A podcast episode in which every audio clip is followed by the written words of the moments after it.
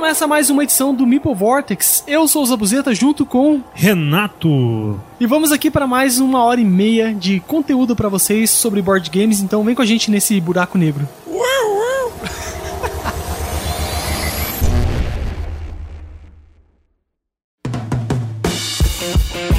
Bem-vindos a mais uma edição, então, né, do Meeple Vortex. E primeiramente, Renato, nós temos que agradecer a galera pelo feedback. E como a galera curtiu muito a edição passada, a gente ficou muito feliz com esse feedback. O que você achou disso? Olha, foi muito, muito feliz, muitas felicidades, muitas alegrias que nós tivemos aí, muitos comentários positivos. De negativo a gente não viu nenhum, então se você quiser pode mandar depois pra gente Sim, também. toda porque, crítica é importante, né? É, se a gente tá, fez tudo certo, tem alguma coisa errada. Tá faltando alguma coisa É. aí. e se você reparou, né, a gente tá com uma voz a menos dessa vez. O Anderson Butileiro, por motivos de ordem pessoal, não teve como participar nessa edição. E a gente vai, né, só nós dois aqui. Aque- Aquele dueto bonito, sabe, né? Aquele dueto O de ópera, assim. ó. Chitãozinho Cho- Não, eu falo Chitãozinho Chororó. O Chitãozinho chororó. Tá, eu vou ser o chororó, cara. Ah, não, eu tenho que ser o Chitãozinho, porque eu sou mais alta, né? É mais alto, é. Eu sou, eu sou o pai da Sandy? Eu não, eu não sei. É, o pai da Sandy. O pai da É. Sandy. Eu, eu sempre confundo também. Eu fico, quem que é o Chitãozinho? Pra Cara, mim, eu sempre penso que é o filho do Chitãozinho Chororó. você já parou pra pensar que Chitãozinho é Chitãozinho? Se ele for elim- eliminar o zinho com ão, fica Chito. Fica Chito. Chito e chororó. Chito e Chororó. né? Então. Bom, eu também que, de certa forma, tenho que agradecer o feedback aqui. Foi muito legal ver a galera curtindo o formato, né, que a gente tá fazendo em blocos aqui. A discussão em si, eu achei foi muito legal. E também o feedback foi interessante pra galera. Ah, queria um podcast nesse formato. É, ah, ah, queria que fosse quinzenal e tudo mais. A, gente- a vontade existe, sabe? Mas É. tem, que, tem que ter tempo pra jogar, pra gente conseguir fazer quinzenal, pra gente conseguir unir as agendas, né, conciliar tudo. Conseguir viver também, né? Exato, né? E, e tem um monte de coisa É assim porque que. a, a nossa agenda tá um pouco mais tranquila, que a gente quinzenalmente tá fazendo aí a, a É, news, né? Então sim. tá conseguindo bater melhor. Se você gosta da voz do Renato e a minha voz, vai lá a cada 15 dias ao vivo no YouTube, tanto do Tábua Quadrada quanto do Jogatina BG. A gente faz as- a cobertura da notícia da quinzena e a gente fala lá das nossas opiniões, pega uns Kickstarter muito massa e vocês acompanham ao vivo depois em podcast aqui no feed do Jogatina BG, certo? Uma super produção do Zabuzeta Productions. Zabuzeta. É, o pessoal já falou pra fazer uma vinheta assim no final, mas eu não, eu não tenho ideia, entendeu? Um dia eu vou fazer. Zabuzeta. Esse programa, então, né, lembrando pra galera, às vezes tá ouvindo de primeira aqui, esse podcast, ele é dividido em três blocos, e um breve resumo aqui do que a gente vai falar nesse podcast vai ser que na primeira parte, a gente vai falar a respeito dos jogos que tiveram presenças nas nossas jogatinas, né? Os joga cretinos aí. Sim, então você vai conferir diversos jogos da hora. O segundo bloco vai ser aquele, aquele comentário, aquele, aquele review isento de, de Não vai ser verdade. tão isento. não, não vai ser tão isento Não vai ser assim, tão porque a isento. gente vai dar, dar opinião da nossa opinião sobre um jogo aí, um, um, um clássico atual, uma novidade, depende. Mas nesse programa já podemos falar? Vamos dar Claro, spoiler? é pra dar spoiler. Vai ser o Hoots, Hoots Bloody Hoots. É porque a galera já sabe no título que tem.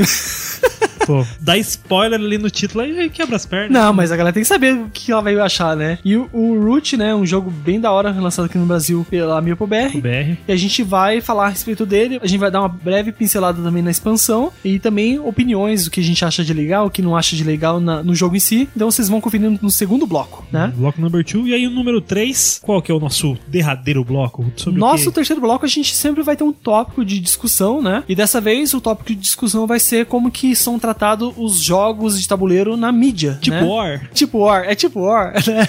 Exatamente. Então vocês vão conferir com a gente aqui. Lembrando, né? Deixa nos comentários, como sempre. Você pode também mandar e-mail pra jogatinabg.gmail.com. Você pode seguir todas as redes sociais, tanto do Tábula Quadrada, do Deathmatch e do Jogatina BG. Vai estar linkado na descrição desse episódio, né? Você pode curtir a fanpage de todo mundo. Você pode seguir a galera tanto no Twitter, tanto no Instagram, Instagram, né? Facebook. Seguir também lá no Ludopedia, então linkados aí na descrição. Então, bora lá.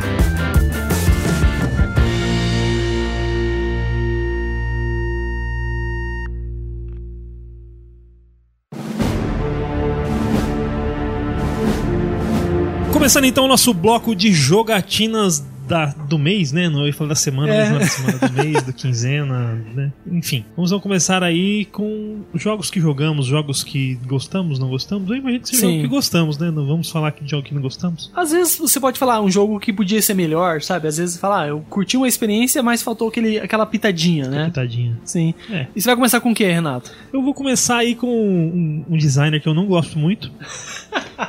Eu tô, né, tô nessa busca aí pelo, pela batida perfeita, pelo jogo perfeito do Feld. Estou tentando identificar quais são aí os meus top 10, talvez. Uhum. Tentar jogar uns 10 pelo menos pra. Eu acho que eu tô chegando perto. Não É sei. verdade, você jogou bastante, né? Esses dias você deu um speed ali, jogou uns 3 ou 4, assim, direto. E final de semana tem mais, né? Vamos jogar aí mais, inclusive. No final de semana do dia. do começo do mês ali, né? Você que tá ouvindo aí de repente daqui a seis meses. É. Então foi lá na, no- na- em idos de julho de 2019. Olha aí, né? Vai que você tá ouvindo no futuro, né? Futuro. Diga como que tá as coisas aí, porque atualmente não tá Feld tão bom, continua não. sendo bom?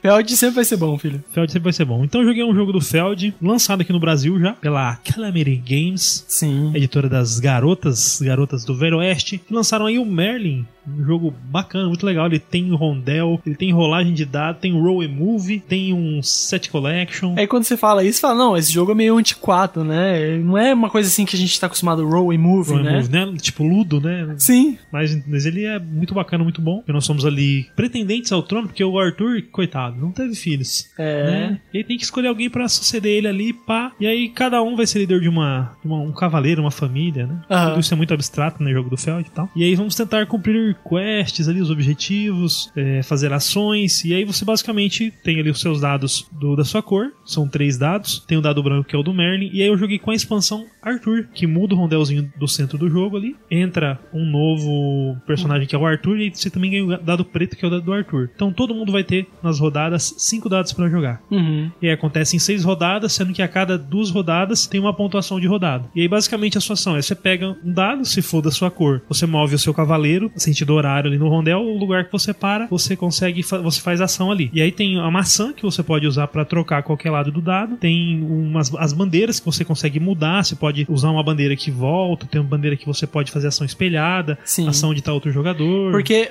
uma coisa que do, do tabuleiro, né, que vale a pena explicar, como ele tem esse formato redondo, né, ele vai ter diversas regiões, como se fossem os- a- as casas que estão ajudando, as isso. províncias ali. Então, se você tá numa província que dá um benefício que você já tem, às vezes você não pode pegar aquele benefício e você usando uma bandeira que faz o inverso, você consegue fazer ação do outro lado, né? Isso, é, até porque estrategicamente você vai querer, às vezes querer, você, você para no lugar, mas você, ah, essa aqui não vai me ser tão útil. Então você toda vez pega, o, o seu cavaleiro sempre move sentido horário, o Merlin e o Arthur move pra qualquer um dos dois lados, só que o Merlin ele faz as mesmas ações que os cavaleiros. Uhum. O Arthur ele tem uma, um rodel próprio. E aí com a expansão entraram os pictos, que são peças que te dão benefícios, e essas peças também, a cada pontuação, né, cada duas rodadas, você, quem tem mais ganha três pontos e quem tem menos perde três pontos. E além disso tem as construções, que você controla regiões, então, cara, tem controle de área, É, cada jogador ele fica com uma província ali, né? Que ele vai colocando uns hexágonos e vai montando um caminho, né? É, nos os hexágonos já são montados, você, o, o- mapa ali você monta o Aham. setup, fecha ali o, lugar, e aí você tem a ação de construção, você tem que ter um cubo da cor. E o legal dele é o mecanismo de você construir, é sempre um cubo, Aham. e aí dependendo da cor do cubo, na base, tanto em cima quanto embaixo, tem o cubinho e a seta, pra cima, pra direita, pra esquerda. Sim. Então, naquela linha reta ou naquela linha transversal, você pode construir usando aquele cubo. E aí são, acho que são seis cubos, são seis cores de cubos. Isso. Três em cima, três embaixo. Então você tem que meio que pensar nisso. É, tem um puzzlezinho né, nessa quebra-cabeça de você montar. Eu lembro que quando eu joguei, ele tem aquela mini expansão da Queens, né? Que tem mais peças pra você Que justamente troca, fazer você essa pode parte trocar. dos, dos terrenos ali, trocar e ter mais variedade nessa parte, né? Na vez que eu joguei, eu acho que talvez até comentei no podcast, faz até um tempo assim, então por isso que eu tô até perguntando pra ti. Eu achei ele bem interessante, assim, entrega um jogo bem legal e uma duração bem massa, assim, né? É,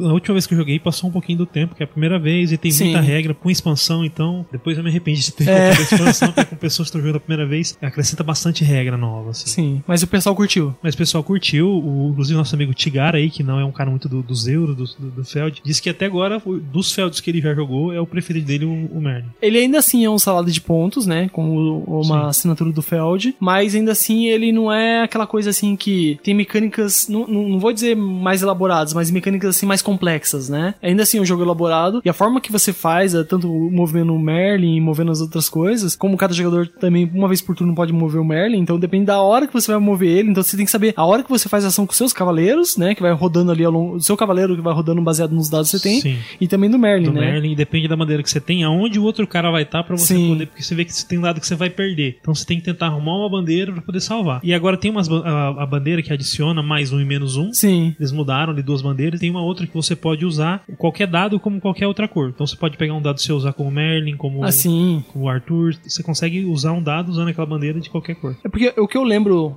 assim, dos rondelos, quando você vai pra cada província, você pode pegar ou o recurso da província, ou pegar a bandeirinha dele, ou pegar o, o tipo de unidade que tem lá, né? Que você vai colocando, tipo, uns cilindros, assim, você coloca no seu tabuleiro. Isso, o cilindro ali é a, não sei o nome da É como mulherzinha. classes, né? É porque daí é o controle de território. Você Sim. vai colocar um marcador de influência seu ali na corte. Uhum. Com a mulher, aí tem o escudeiro que te dá um escudo pra te proteger dos ataques dos traidores, que toda Sim. pontuação entram três, que você tem que defender deles. E aí tem o, a bandeira, que é o que te dá esses benefícios, e o recurso que vai te ajudar a construir. E também o pessoal falou assim que, por exemplo, no final do jogo já, às vezes não vale a pena nem focar tanto no traidor, porque você perde muito tempo naquilo e você pode fazer mais pontuações de outras maneiras. É, depende muito da estratégia que você tá fazendo. Mas, Aham. mas tem, tem, por exemplo, se você consegue juntar muita bandeira, muito de um recurso, e aí você faz ali, você usa aquele tabuleiro especial, que é uma Sim. minha expansão que já vem com o jogo, e você ativa aquele de você escolher pontuar qualquer coisa, você só vai naquelas ações de pontuar os itens e pontua aquilo que você mais tem. Sim. Você consegue fazer 30 pontos numa rodada, se você conseguir focar nisso. É, isso é, essa é a parte bem legal, né? E fora que ele é um jogo diferente do Feld, eu falo assim, porque ele é um jogo de caixa americana, né? De 30 por 30, sim, né? Sim, quadradinho. quadradinho assim. E a produção, como essa parceria da, da Calamity com a Queen, né? Tá dando, dando bons frutos. certo. Acho que até o Américo foi anunciado Sim, por eles, né? Amerigo deve vir aí pro, pra final de ano, Então, outubro. e eu sei que é um jogo que muita gente quer conhecer do Feld e chegando no Brasil, por essa parceria é uma coisa bem da hora. Sim, e acho que a expansão também vem mais ou menos nessa época. A expansão do Merlin e o Arthur também tá pra. Elas Sim. prometeram pra essa mesma época. Exatamente. Bom, então esse aí foi o Merlin com a expansão Arthur. Eu vou puxar aqui um jogo que, anunciado, acho que talvez foi um dos grandes anúncios atualmente no Brasil, né? Que é o Gloomhaven. Eu tô jogando em campanha com um amigo, eu, a Jéssica, mais dois amigos. A primeira vez que a gente jogou, a gente jogou dois cenários. E essa vez a gente jogou dois cenários também. Acho que vale a pena comentar a respeito do Gloomhaven, né? É aquele jogo gigantesco, cheio de Cheio campanha. de peça que não cabe na caixa depois que É, abre. não, a, ca- a caixa, é, sem sacanagem, ela tem 10 quilos. É aquele jogo do Isaac Childress, né? Que atualmente é o jogo que tá no top do BGG. Eu acho, assim, que ele tá pelo critério de produção. Porque a produção dele é realmente muito boa, né? É um jogo Legacy. E se você quiser fazer tudo, você tem 99 cenários. É uma coisa, assim, que é Caramba. absurdo, né? É um jogo pra uma vida, né? É, um jogo pra quem, por exemplo, se você gosta muito de RPG e fala, eu quero jogar uma coisa, mas quero ir pro RPG. Eu acho que o Gloomhaven pra você ainda é o jogo definitivo, sabe? Eu não sei quanto vai vir aqui no Brasil, porque isso aí é uma estimativa meio. reais! Eu acho que vai ser mil, baseado no preço do Mage Knight, né? Midnight. Mage Knight não veio muito barato. E como que é essa questão dele do. Falam que ele é um dungeon crawler com mecânicas euro, é isso mesmo? O que ele faz é eliminar a rolagem de dados. Mas ainda assim você tem a coisa de sorte. Apesar da caixa gigantesca, eu já vou comentar essa parte da sorte, mas apesar da caixa gigantesca, que a gente tá acostumado, por exemplo, com Decent, com aquele que veio pela Devir também, que é um jogo de dungeon crawler, que tem muitas miniaturas, Swords né? and Sorcery. Isso. Esse jogo, ele, ele tem poucas miniaturas, se você parar pra pensar. O, o resto. os heróis, né? É, só os heróis. Os heróis que você tem e o que você vai desbloqueando, porque a campanha. Ele não é um jogo difícil pra jogar, falando bem certo assim. Mas, por exemplo, você tem uns personagens iniciais e cada personagem, no começo ali da campanha, você pega um objetivo de vida. Depois que ele faz aquele objetivo de vida, ele se aposenta e depois você pega um novo personagem que é desbloqueado, que vai ser mesmo nível do que você tem, entendeu? E é interessante que ele mostra como que escala, né? Ah, Falando a respeito da sorte, voltando nessa parte, em vez de você ter a rolagem de dados, cada jogador vai ter o seu deckzinho dos modificadores que você vai ter no combate, né? Como que acontece cada turno e cada jogador, né? A rodada, todo mundo vai ter um baralho de cartas. As cartas que você tem é relacionado a, a, a sua vida, né? Por exemplo, um, um jogador que tem muita vida vai ter muita carta, certo? E sempre que você vai selecionar uma carta para aquele turno, você tem que selecionar duas. E elas têm tanto uma ação em cima, uma ação embaixo. Aí quando você seleciona duas, você tem que usar ação de cima de uma, ação de baixo da outra. Você não pode usar duas ações de cima. E as cartas, você pode ter uso único naquela, naquela partida, né, que você tá jogando, que você usa uma vez um efeito muito bom, e ou você pode fazer um efeito de outra carta que você pode jogar no descarte e depois com uma ação de descanso curto ou longo, você consegue retornar aquela carta pra sua mão e usar de novo, né? O jogo vai, explicando assim o- a partida, vai rodando até que todo mundo ou perca seus pontos de vida ou não tenha mais carta pra usar. Se você não tiver mais carta, você tá esgotado e não participa mais daquela, daquela lá. Então, por exemplo, quem é mago vai ter muito poucas cartas, entendeu? Eu tô jogando com uma personagem lá chamado. ah, é um ti- É uma coisa assim. Ele é como se fosse um, um suporte, mas ele tem muitas cartas de ação. Ele dá muito suporte, cura a galera em área, então é bem legal. E, e esse modificador, sempre que você vai usar e você vai atacar, tipo, você não rola. Você tem um ataque, por exemplo, 2. Aí você abre uma nova carta de modificador, mais 2. X2, menos 1, um, ou falhou, né? Todo mundo vai ter esse, esse barulhozinho e você vai abrindo sempre que você for fazer um ataque, uma defesa e tal. É tipo né? no RPG, né? Que os Isso. personagens têm uma, uma destreza a mais, mais dois. Isso. Inclusive, por exemplo, um personagem que é muito tanque, e é uma, uma parte da característica característica do jogo é uma coisa de iniciativa. Você não pode combinar a iniciativa com seus amigos. Ó, vou jogar uma 3, você vai jogar uma 20, você vai jogar uma 99 e tudo mais. Porque a iniciativa, ela não é. Ela, ela vai depender de quando você vai querer agir. Porque, vamos supor, eu quero jogar uma, uma magia no chão que vai jogar um monte de armadilha naquele lugar. Mas se meu amigo vai para aquele lugar e eu jogo armadilha lá. Deu eu- ruim. Deu ruim, entendeu? E você pode planejar, é claro. É legal assim que não só vocês, só a party, né? Seu, seu grupo joga pensando na iniciativa, mas também os monstros. E os monstros vão ter, dependendo do número de jogadores, podem ter monstros normais, monstros elites, e a cada turno abre uma carta pra dizer o que eles fazem. A parte de inteligência artificial dos monstros eu acho uma coisa que é muito legal, assim. Funciona bem, né? Você vai ter os monstros se curando, tendo mais alcance que o, o alcance deles. Por exemplo, às vezes tem muitos de arqueiros que são inimigos e eles alcançam mais longe. Então, eles vão fazer alcance e eles vão abrir a carta também de modificadores deles também. E é bem maneiro, assim, que, por exemplo, tinha jogado essa primeira parte, né, de dois cenários, um da campanha e um extra, há muito tempo, sei lá, uns 4, 5 meses atrás, e jogou, resolveu pra jogar nesse mês de junho, mais uma- um cenário do Gloomhaven agora, que a gente jogou, tipo, a continuação da, da campanha, e depois mais um cenário extra. E na primeira vez que a gente foi jogar, meu amigo, ah, eu não quero mais jogar com aquele, eu vou jogar um com tanker, dos disponíveis que estão abertos. Ele jogou de tanque, só que ele começou com iniciativa muito alta, e como ele, ele tava na frente, e todos os monstros tiveram iniciativa muito baixa, na primeira oportunidade ele morreu. Entendeu? Então, e a possibilidade é que você, se caso você morrer, você fica com a sua experiência, mas não com dinheiro e tudo mais. Aí você pode recomeçar o cenário, entendeu? E além disso, sempre que você começa o cenário, você vai ganhar uma cartinha, uma cartinha ali que você escolhe entre duas pra ter objetivos de cenário. Se você consegue, você vai preenchendo uma, uma, uma tabelinha e no final você vai ganhando perks que você vai ter benefícios ao longo de toda a campanha. Então é legal que ele vai tendo missões próprias, apesar de ser cooperativo, né, que você joga com os monstros, cada um vai ter seu objetivo de, de Pessoal, vida né? mais objetivos de cenário. Então, por exemplo, ah, seu objetivo nessa partida é abrir uma porta. Mas se for um carinha lá abrir o outro amigo abrir a porta antes, você não pode falar, oh, é meu objetivo, porque cê- é pela regra do jogo. E ele é aquele jogo que tem aquele livro que vai dizer como que é o cenário e tudo mais, né? Uma partida dura de uma hora e meia a duas horas, porque tem bastante decisão, bastante movimentação, movimentação tática. Então, essa coisa do, do feeling do Dungeon Crawler vai existir nele, né? E também porque tem muita coisa na caixa. Vai ter todas as peças de monstros. Pensa que é monstro, muito monstro, Pra sabe? uma vida. É pra uma vida, é muito monstro e as monstros são como se fosse aqueles estantes, né? Você coloca um plastiquinho, ele fica em pé ali, e os plastiquinhos são branco para monstro normal, amarelo para monstro avançado, né? Aí tem várias caixas de decks e próprias miniaturas para vários heróis ali, sei lá, deve ter uns 16 ou mais, assim. Aí vai ter um mapa do lugar que você vai colando stickers baseado no seu suas coisas, e conforme você vai fazendo quest, você vai prosperando com a cidade de Gloomhaven. Então, não só você vai fazendo isso, porque entre um cenário e outro, você pode viajar pra Gloomhaven, e lá você faz evento. Então, ah, vem um cara assim, ô, tô vendendo aqui um pudim, quer comprar? Aí eu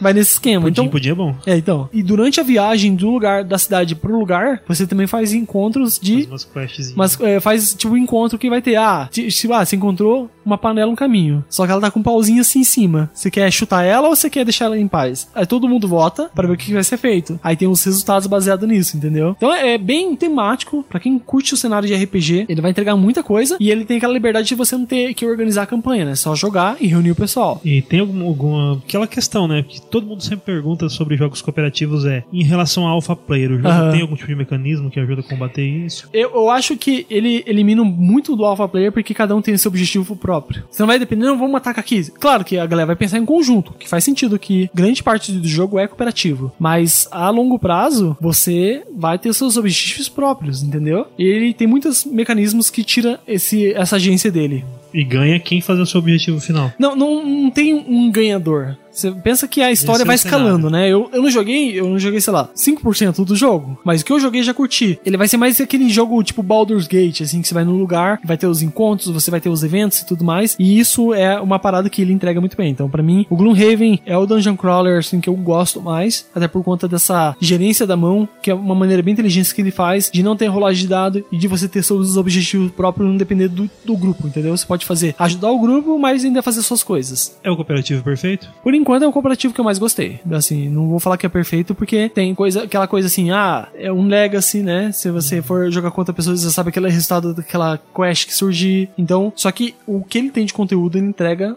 alto. Eu tô com medo só do valor aqui no Brasil, mas no geral é nóis. Já, já, vai- já vai preparando seu carro pra vender, sua casa. É isso aí. Renato, então, manda bala mais um Feldzinho aí. pois é, rapaz. Por, por acaso, assim, aconteceu de eu jogar dois Feld no mesmo dia, assim, coincidências da vida, sabe? Tava ali, assim, falando, ah, opa, tem um Feld aqui, vamos jogar, vamos. E a gente jogou, inclusive foi no mesmo dia, a gente jogou antes, né, do, do Merlin, jogamos o Notre Dame, que era um jogo que eu tinha pegou na Miniature Market no final do ano, numa promoção lá, peguei o In the Year of the Dragon e o Notre Dame, e não tinha conseguido colocar na mesa, e levei ele pra várias jogatinas, não dava tempo, não dava tempo. Dessa vez eu vou colocar ele primeiro pra ter certeza que eu vou jogar. E ele, cara, mais um jogo assim, não vou dizer que ele, né, muita gente fala, ah, mas ele não é tão bom assim. Cara, eu achei um jogo bom, achei um jogo legal. É um card driven ali, você baixa uma carta e faz ação. Uhum. Só que qual que é a peculiaridade dele? Você tem o seu deck de cartas, todo mundo tem os seus, seus decks. E aí, cada rodada vai ser da seguinte forma: você pega três cartas sua, escolhe uma, passa pra esquerda. Depois das duas que vem pra você, escolhe uma e passa a que sobrar pra Aí você pessoa vai à sua montar seu esquerda. deck daquele momento. Tipo um draft. Aí É um draft. Aí você Aham. vai, das três cartas, você vai escolher duas pra fazer ação. Tem ação de ratos, que é tipo a peste que tá atacando a cidade. Uhum.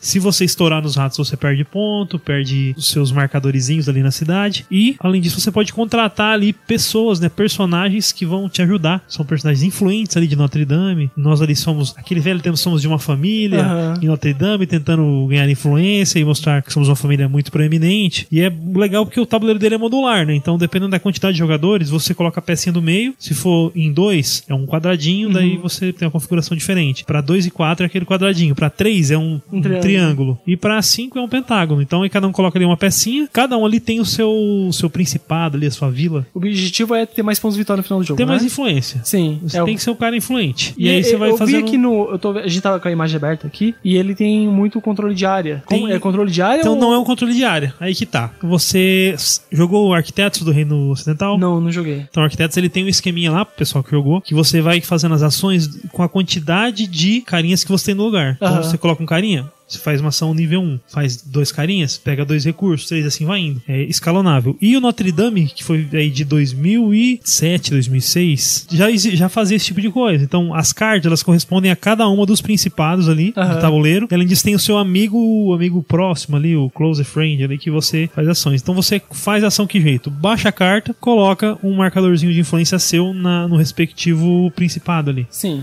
Naquele lugar. E aí a quantidade de carinhas que tem lá vai ser a força da sua ação. Então, Mas Sean ele Phillips tem rodadas fixas ou ele é até um trigger? também tem rodadas fixas. Entendi. Também, Só que, se eu não me engano, são nove rodadas. É, o que eu vi também aqui que cada um desses tabuleiros modulares aqui, ele tem uma trilha de números que vai de 0 a 9. É da peste. É da peste, É então. da peste. Se você bater 9, você perde dois pontos. E você tem que eliminar uma das suas influências que estão ali entre a- os principados ali, os Sim, locais, né? legal. Você tem que remover um carinha dali. As peças modulares, eles vão ter símbolos diferentes ou é só pra montar a configuração mesmo? É só montar a configuração. São Que exatamente iguais ali. Entendi. E aí tem nos cantinhos, você, né, o pessoal que depois quiser dar uma olhada ali na imagem, tem umas fichinhas Sim. que são assim, você coloca no seu principados da sua cor, todo mundo coloca os da sua cor. Só que você só pode pegar outro de- da mesma cor depois que você fazer um set collection com um de cada cor. Se você vai lá pegar uma da sua cor, então você vai ter que pegar um de cada um dos outros jogadores para voltar a pegar a sua da sua de novo. Então, Ele te for... E é um- tem um carrinhozinho que você vai passeando pelas Aham. ruas ali, andando pra lá e tal. Legal. E também ele vai ter pouco espaço na mesa, né, que ele ocupa. Porque só tem um tabuleiro central e no máximo sim, você sim, vai ter dá pra jogar na mesa. algumas peças, uns tokens com você e as cartas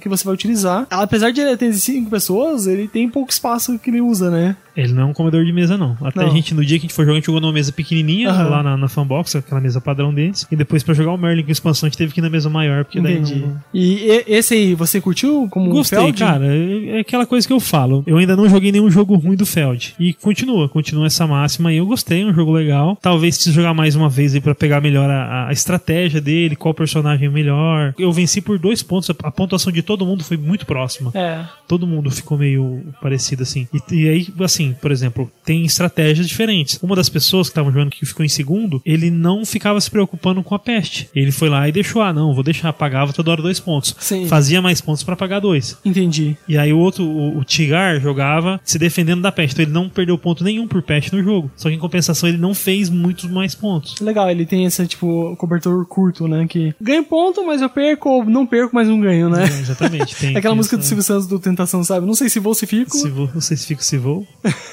我也吧 Olha. Bom, pra a gente encerrar esse bloco aqui também, eu vou falar a respeito do Ganges, né? Que aqui no Brasil chegou como Ganges, mas lá fora é Rajas espanhol. Que é Rajas. É, Aqui Raja- é que, em verdade, espanhol é Rajas. É Rajas, isso. Mas em espanhol não pode ter o Rajas porque é, é um Porque palavrão, é né? palavrão, é isso. Isso. Aqui no Brasil e por conta da distribuição também na Península Ibérica, a Devir publicou apenas como Ganges, mas é Rajas of Ganges. Isso, que é da mesma dupla do que fez o Village. Sim. O, e a série Exit toda ali que. Ah, legal, não sabia que era premiada. Sim, eles têm Pô. muito, muitos jogos, cara, que você olha lá e, pô, como assim eles? eles eu já vi eles em vários jogos ajudando em expansão também. Eles são muito ativos. O, o Marcos e a, e a Inca. Inca. Isso. Que uma, uma vez, lembro, nosso primeiro, um dos primeiros reviews que a gente fez vídeo era do Village. e aí o, o brother nosso tava no vídeo. Então, os irmãos Marcos e Inca. Não, cara, é um casal, eles É. são casados. Não, relaxa, você não fez a gafe que a gente fez na época do Jogatina Podcast, que a gente falou que o desenhista, né, o ilustrador do, do Blood Rage era o guitarrista do Iron Maiden,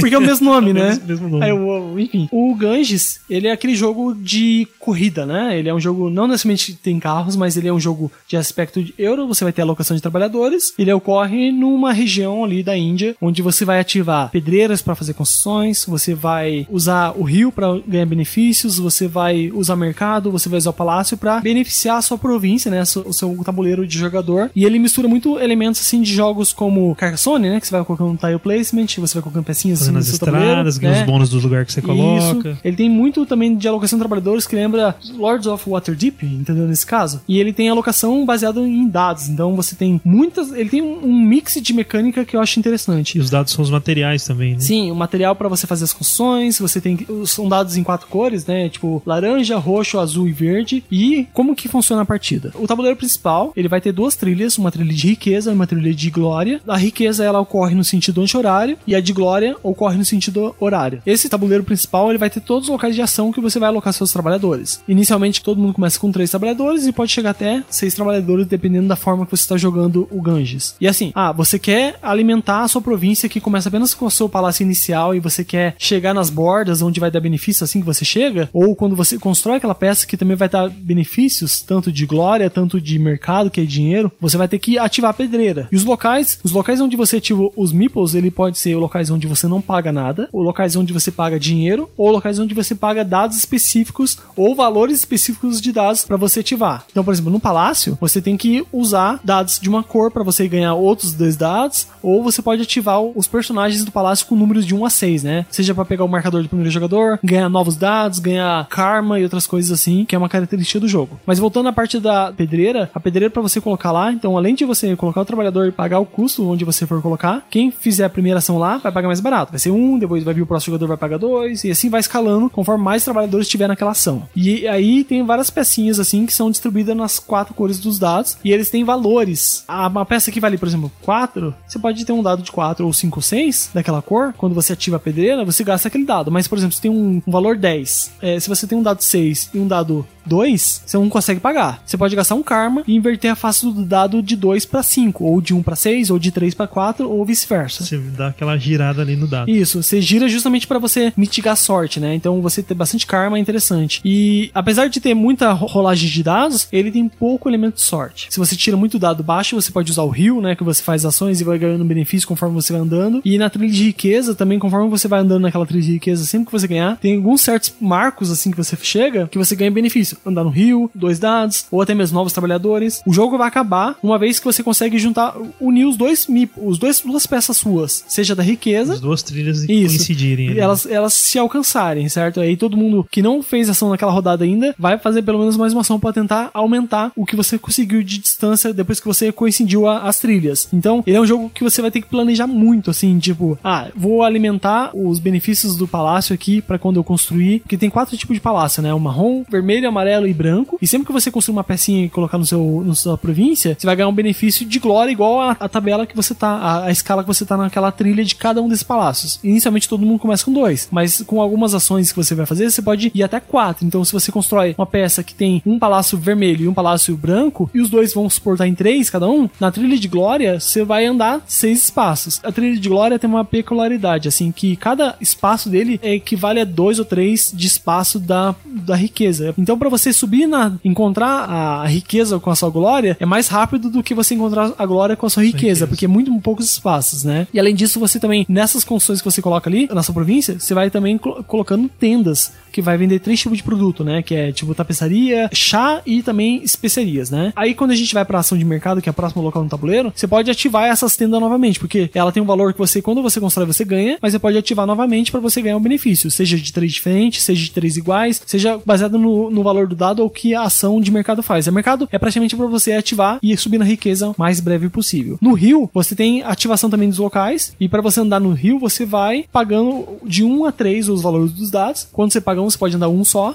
Se paga dois, você pode andar de 1 a 2 e 3 de 1 a 3, certo? Só que o rio tem uma pegadinha, né? Que os locais que estão parados, os barcos das outras pessoas, não podem ser alocados novamente. Então sempre que você. Você sempre vai pra frente, você nunca volta. Se você vai andar dois espaços e tem alguém no caminho, então vai ser andar um, pula aquele carinha, dois e para naquele lugar. Então. Você recebe bônus só de onde você para. Isso, exatamente. Isso vai todo espaço que você faz e você ganha benefício. E no palácio é bem simples. Ou você vai usar os per- seis personagens, ou você vai usar o palácio pra, seja colocar um, um trabalhador, conquistar dados, né? Você pode ter no máximo 10 dados na sua reserva, ou seja, pegar um dado de cor laranja e transformar em dois verdes, ou pegar um verde e transformar em dois azuis. E esses locais são únicos pra cada rodada, né? Depois que todo mundo colocou os seus meeples, a rodada acaba, o marcador de primeiro jogador, se não foi pego por alguém no palácio, vai pro próximo jogador no sentido horário e todo mundo retorna seus meeples e a gente começa uma nova rodada, né? E esses espaços eles travam, né? Quem colocou Sim. um, só ele que naquela rodada não pode ser utilizado. Cara, ele é aquele jogo assim que você fala, esse aqui é euro, e quando você olha o tabuleiro, você toma um susto, susto pela quantidade de coisa que tem pra fazer. Mas quando você explica e explica a ideia dele, ele não é um jogo pesado, ele é um jogo de nível médio, assim, né? O tabuleiro é, o peso dele. dele é 2,85 de 5, né? É, ele não é tão pesado assim. Ele dura também, e apesar de todas as ações, ele dura facilmente uma hora e meia no É, ele é máximo. rápido. né? Ele é eu joguei muito rapidinho. um, acho que uns dois anos atrás, eu acho que eu joguei ele uma vez. Sim. Ele não é um jogo novo, né? Mas eu adquiri recentemente porque eu joguei no Yukata. Eu falei, cara,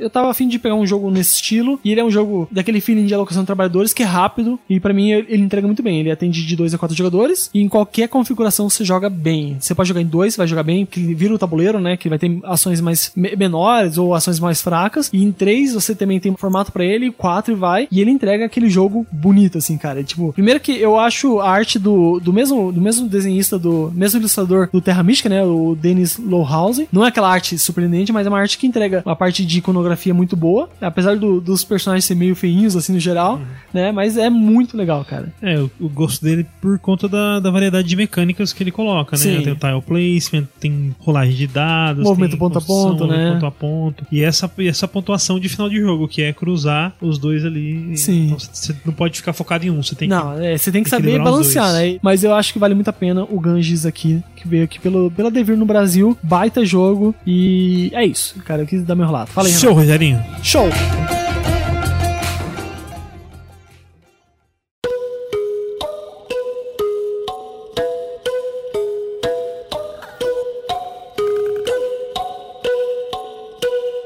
Vamos então começando o segundo bloco aqui pra gente falar a respeito do Root, um jogo de poder e direito na Floresta da Madeira, né? Fazendo uma breve introdução aqui pra falar a respeito da ficha técnica do jogo, né? Ele foi desenvolvido pelo Cole Waggle. Wer- Werrell, enfim. Cole. É isso.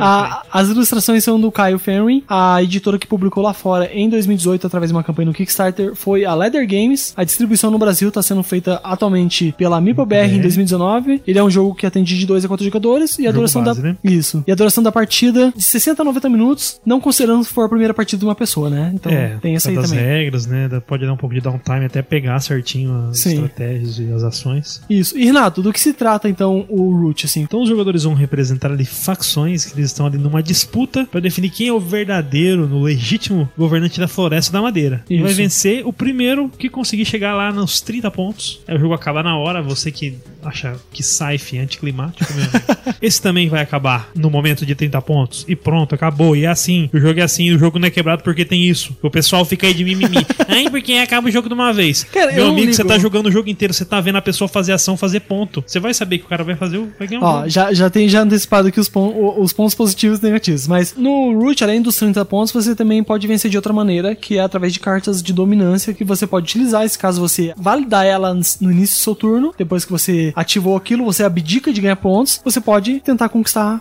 pela dominância, né? Pelas Que é- clareiras. né? Isso, pelas clareiras que ele pede naquela carta de dominância, né? Ou seja, tem que ficar uma rodada segurando a dominância daquelas clareiras. Isso. Porque é no início do seu próximo turno. Você ativa a carta e é só no próximo, todo mundo joga. E vai te tá bater muito. Com certeza. A não ser que o pessoal esteja distraído. É, não, não, é, não vou nem comentar sobre isso. o que aconteceu realmente, mas vamos lá. As facções que vêm na caixa básica, né? Você pode jogar tanto com os marqueses, que lá fora saiu como Marquise de Que são os invasores dessa floresta. Eles são opressores e atualmente eles estão tentando converter toda a parte da riqueza, os recursos naturais daquela floresta para virar suas construções e fazer todo o seu poderio industrial e militar, né? Estão desmatando. São os Exatamente, né? Então, e- eles vão fazer toda essa máquina econômica. O objetivo deles é justamente isso: de você fazer isso para usar os vastos recursos da Floresta Madeira para você erguer construções e colocar mais guerreiros em campo, né? A dinastia das Sapinas, né? Lá fora saiu, saiu como Erie Dynasty. Eles são os antigos governantes que eh, estão reivindicando os poderes novamente da floresta porque não gostam da presença dos gatos. Só que eles são muito regrados, né? Então eles têm que cumprir um decreto. Eles são Sistemáticos. e sistemáticos e eles seguem toda uma parte de decreto de aristocracia e eles buscam retornar ao poder baseado nessa aris- aristocracia, Aristocracia. né, da facção deles, né? E também existe a aliança, né? A aliança da floresta da madeira. Em inglês é Woodland Alliance, no caso. Alliance, isso. É, é uma facção que tá em ascensão, né? Tanto que é bem diferente a forma que ela começa. Ela mal come- começa com coisa em campo, né? E ela é toda mais subterfúgio, né? Toda, ela vai mais agindo por baixo dos panos. São e os manipuladores Isso. ali do poder. é, porque assim, pensa que num cenário onde tem uma opressão e tem um governo antigo querendo voltar, tem vários seres da floresta que estão querendo se rebelar contra isso, né? Satisfeito contra o poder. né? Isso, né? E por fim tem o malandro, que lá fora é vagabundo, né? E ele deseja ser famoso ou ele ganha infâmia às custas dessa briga, dessa guerra que tá rolando ali no É o, momento. é o né? sucateiro ali, né? Enquanto a Sim. galera tá, tá brigando, ele tá aproveitando. Ele é oportunista, né? Oportunista. E isso eu acho que talvez seja a definição. Então ele vai se beneficiar baseado no que ele achar de mais oportuno pra ele fazer naquele momento. E existe então o vagabonde, né? Nas quatro facções. Além das facções, a gente tem que falar de um grande conceito do jogo que é o mapa, né? O mapa ele tem 12 clareiras e cada clareira vai ter um naipe relacionado, né? O mapa original ele vem com a floresta em si,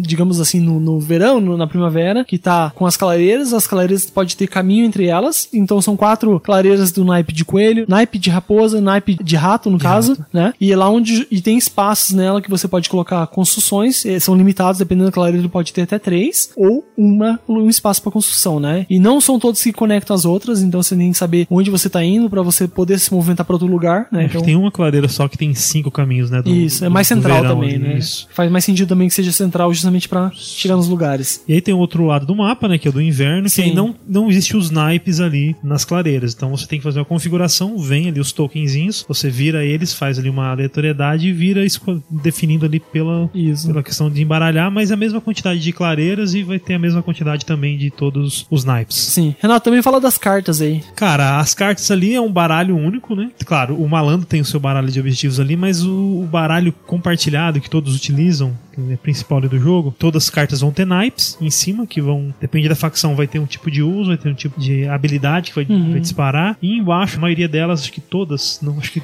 de, Quase, de emboscada aqui não. É, só mas a emboscada maioria não. vai ter ali o naipes pra você é, Criar. criar, né? Eu ia falar craftar, mas Isso, em português é. criar. Então ela pode, elas podem ser ali objetos que você cria, podem ter habilidades permanentes que você ativa ou que você pode usar em algum momento específico ou fica ali durante todo o jogo. E aí tem a carta de emboscada que ela evita que você, na hora que alguém te atacar, tira dois carinhas de Tira a alguém. força né? da galera, né? Tira a força da galera. É, e é interessante que, é, além dos naipes que você tem, né, na- nas cartas, falando bem, de uma maneira bem geral, por exemplo, os pássaros que usam os naipes pra ativar certas clareiras, então tem que ser relacionado àquele naipe, né? As cartas têm quatro naipes. Lembra que no mapa eu falei que são três naipes que tem, que é do coelho, do rato e da raposa, mas nas cartas existe uma nova, um novo símbolo que é dos pássaros, né? Que é o Coringa. que é o Coringa, pra você fazer diversos benefícios e é, e é bem maneiro porque ele tem muito dessa gerência da mão, né? De como que você vai ter gerenciar a sua mão e saber usar as coisas na hora certa, ativar as, as habilidades e pensar a longo prazo, né? É, também é uma coisa que vale a pena fazer um breve comentário também a respeito dos conceitos de, de criar as cartas. Cada jogador pode ter uma peça de papelão que você pode colocar no tabuleiro como se fosse uma construção, né? Por exemplo, os gatos podem ter diversas construções, seja de oficinas, seja de serraria e os recrutadores, e as oficinas são exclusivas para você criar cartas, né? E você tem que fazer a combinação. Tem que ter uma oficina na clareira respectiva que tá pedindo aquela carta. E se for né? mais de um naipe, Isso, tem que fazer- ter mais construções. Isso. Outros conceitos básicos também que tem relacionado ao tabuleiro é que existe regras de movimento. A gente tá fazendo essa visão geral antes de dar uma pincelada nas regras de cada facção, porque são conceitos básicos, mas são muito importantes. E né? são comuns a, esses conceitos são comuns né, a todas as facções, se não a grande maioria. Exatamente, né? Então existe o conceito de movimento. Então sempre que você ativar uma habilidade que te dá movimento, você tem que respeitar algumas regras. Sempre que você for pra um lugar, você tem que estar governando uma clareira da origem, onde você tá saindo, Ou do seu destino. o destino, né? E lembrando que é sempre de uma clareira pra outra, né? Você Isso. Não, não vai andar.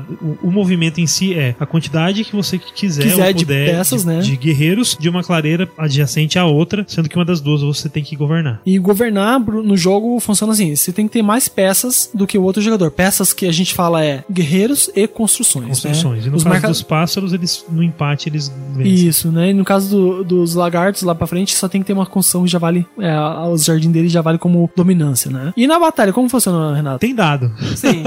É uma batalha com dados, né? E os dados, assim, são dois dados de 12 faces, só que os dados têm faces de 0, 1, 2 e 3. Você joga os dois dados, o dado de maior valor, tirando um- uma exceção, sempre vai ser pro atacante, e o dado de menor valor é pro defensor. Sendo que a quantidade de dano máximo que alguém pode dar é a quantidade de guerreiros que tem numa clareira. Mesmo, por exemplo, que eu esteja com um guerreiro meu atacando alguém com que tenha dois, e eu tire um 3, eu não vou dar 3 de dano, eu vou dar o dano total dos guerreiros que eu tô lá. Sim. E acontece simultâneo. Então, se o cara tirou um e eu tirei três, eu vou tirar dele um, porque eu só tinha um. Isso. E ele vai tirar o meu ali também. E se tiver construções, é, também tira as construções. É um pra cada peça do outro inimigo. Ao tirar qualquer peça que seja de papelão, que não seja os meeples de todo mundo, você sempre vai ganhar um ponto de vitória, né? Então, vamos supor que alguém deixou é, desguarnecido um lugar com um monte de peças, você pode ir lá ganhar muitos pontos, né? E sempre que você ataca um lugar que não tem guerreiros de outras pessoas, você sempre já tem um dano automático, né? Sim. Então é bem maneira a forma que funciona. E pra gente terminar a parte do conceito básico, é que cada jogador, né, ele vai ter um turno dele, e esses turnos são divididos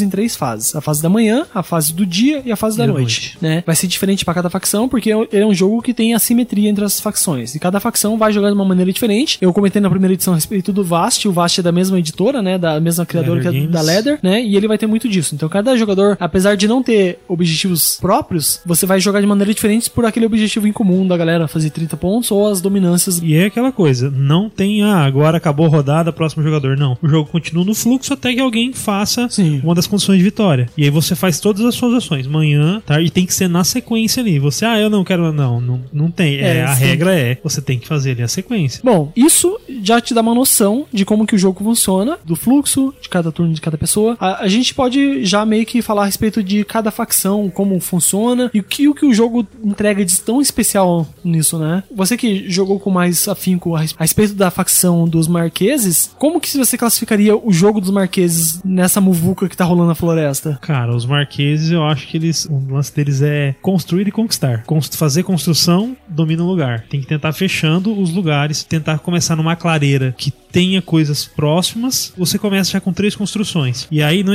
talvez não seja tão interessante você começar com as três lá no, no- no- na sua base. Então depende, depende da quantidade de jogadores. Então você tem que pensar, porque o que, que dá ponto para os gatos? É fazer construção. É, sempre que ele vai fazer construção, a construção, embaixo dela tem a quantidade de pontos de vitória que ela faz. A primeira construção que você coloca, elas custam zero. Mas depois, a próxima coluna é um, dois, três, três e quatro, né? Só que vai escalando também a quantidade de pontos de vitória que você tem. Só que você tem que fazer essa economia das madeiras que você faz, né? Que no amanhecer, sempre que você fizer seu, começar seu turno, no amanhecer você vai colocar uma nova madeira pra cada serraria que você tem. que você tem. No começo você tem uma, mas depois você pode ter várias serrarias e ter mais Sim, essa, isso essa economia, E né? tem que ter esse equilíbrio. Você não adianta você só fazer serraria, só fazer recrutador. Mesmo que você talvez pontue mais focando em uma, por um jogo com uma mesa que talvez interaja muito com Aham. você, você tem que ter pra recrutar, poder se defender. Você tem que poder ter as, as oficinas pra poder craftar algumas cartas também que vão dar um- garantir uns pontinhos. Sim. E você craftar sempre é bom porque além do ponto que você ganha, se um malandro estiver jogando, ele vai vir buscar contigo e te dar carta. Sim. E também a gente não comentou, mas os gatos, eles, nessa configuração de jogo base, se for jogar em quatro jogadores, eles vão, das 12 clareiras, vão ter presença em 11. Apesar de ter 11 clareiras, apenas um guerreiro em cada uma delas. Então você tem que saber também gerenciar, porque como você tá mais desprotegido em cada clareira, você tem que saber movimentar os guerreiros guerreiros. Porque assim, durante seu dia, você faz uma ação grátis que é a ação de craft, de criar uma carta. Se você tiver como fazendo, ativando as oficinas baseadas nos naipes daquelas cartas que estão solicitadas. E depois você pode fazer três ações, seja movimentar, seja atacar, seja você construir, né, erguer uma construção no caso, seja você recrutar que você pode fazer uma- apenas uma vez e hora extra colocar novas madeiras. E pra cada carta que você tem de pássaro, você pode fazer ações extras. Então, em vez de fazer só três, você pode fazer quatro, cinco, né? Muitas ações. Isso é muito legal, né? E pra finalizar, você compra cartas, uma carta só e mais uma pra cada símbolo de cartas que tiver disponível nos seus recrutadores, né? E sempre você tem um limite máximo de carta na mão que é cinco, né? Cinco, é. Os gatos, né? Os marqueses me lembraram muito a facção dos Trogs no Cry Havoc. Que você começa muito forte no jogo e todo mundo começa a ir te fechando, te fechando, te fechando. Então os gatos são meio que isso. Você tem que tentar correr no início do jogo, pontuar o máximo que der. É, eles Porque- são early game, né? Eles Isso. são assim, tipo, se você colocar uma máxima construção e fazer uma, uma boa defesa para as construções, você vai pontuar muito, cara. Eu vi o Renato jogando e jogou muito bem de gato, assim. Eu já vi outros jogadores jogando de gato também e não foi tão, tão bem igual você fez aquele dia, sabe? Você deu um sprint e de repente tava com 4, 5 construções em 2, 3 turnos, sabe? Então eu achei muito Sim, legal sim. a maneira que você jogou. É, como eu já joguei outras vezes É. contra os gatos, a primeira vez que eu joguei de gato. Então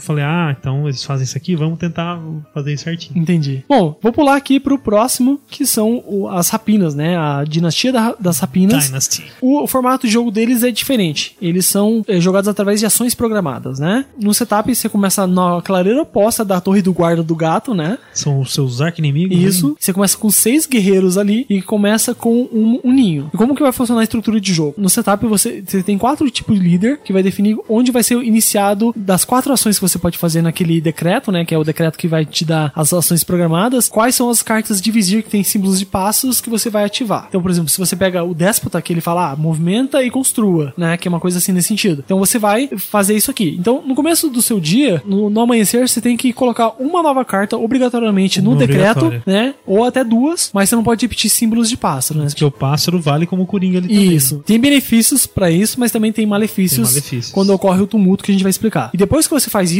você vai para seu dia, você vai fazer as ações na ordem que estão programadas. Se você colocou duas cartas de e recrutar, você tem que recrutar nos ninhos relativos a disso você pode fazer o, o é o craft, criação né? de Isso, cartas. fazer o criação de cartas. Que todo mundo vai ter um período que vai poder fazer o- a criação das cartas. E no caso do- dos pássaros, ele faz justamente na primeira etapa do dia. Depois, ele resolve o decreto na ordem que ele tiver. Na ordem, na quantidade de cartas Sim. que tiver, nos naipes, né, que tiverem. Isso, então ele- eles são muito regrados. Pensa que eles têm, tipo, aquela aristocracia e aquela dinastia, então eles têm que seguir o decreto. Se eles não seguirem o decreto, eles entram em tumulto, e daí o tumulto vai ser uma penalidade pra eles, porque eles vão ter que descartar todas as cartas do decreto, e cada símbolo que você tem de pássaro, mesmo que seja seus vizir, você vai perder aquilo em ponto de vitória. Então você cresce, se você entra no tumulto, você perde novamente, né? E como que ele pontua, né? Sempre que você for construir um ninho novo, né? Colocar, colocar um ninho no tabuleiro, ele vai fornecer um ponto de vitória, mas não no momento que você cria. Sempre que você passa uma rodada, No final do turno. no final do aqui. turno ali, né? Quando chega na noite que você pode comprar novas cartas e tudo mais, você vai ganhar pontos de vitória igual ao último ninho tá disponível. Então, por exemplo, começa em zero, depois um, depois dois, depois três, e assim vai. Vai escalando. Então, se você, quanto mais ninho você tiver, cada turno você vai gerando mais pontos de vitória. A estrutura dele é assim, parece simples, mas no começo parece. Mas depois, quando você tem cinco cartas em cada coisa e decreto que você tem que resolver, é um puzzle, assim, aquela quebra-cabeça que você fala, cara, como que eu vou resolver isso? Resolver isso. Das facções do jogo base, eu acho que é a mais complicada Eu de acho jogar também. por conta dessa imprevisibilidade. E é a facção que é mais fácil de alguém quebrar você. Sim. Porque se o cara tá vendo que você vai, ah, ele precisa construir nesse lugar aqui, com esse naipe, ah, tá. Então, o cara vai lá e destrói né? seu ninho. Ou e- constrói antes, né? E te atrapalha. Então,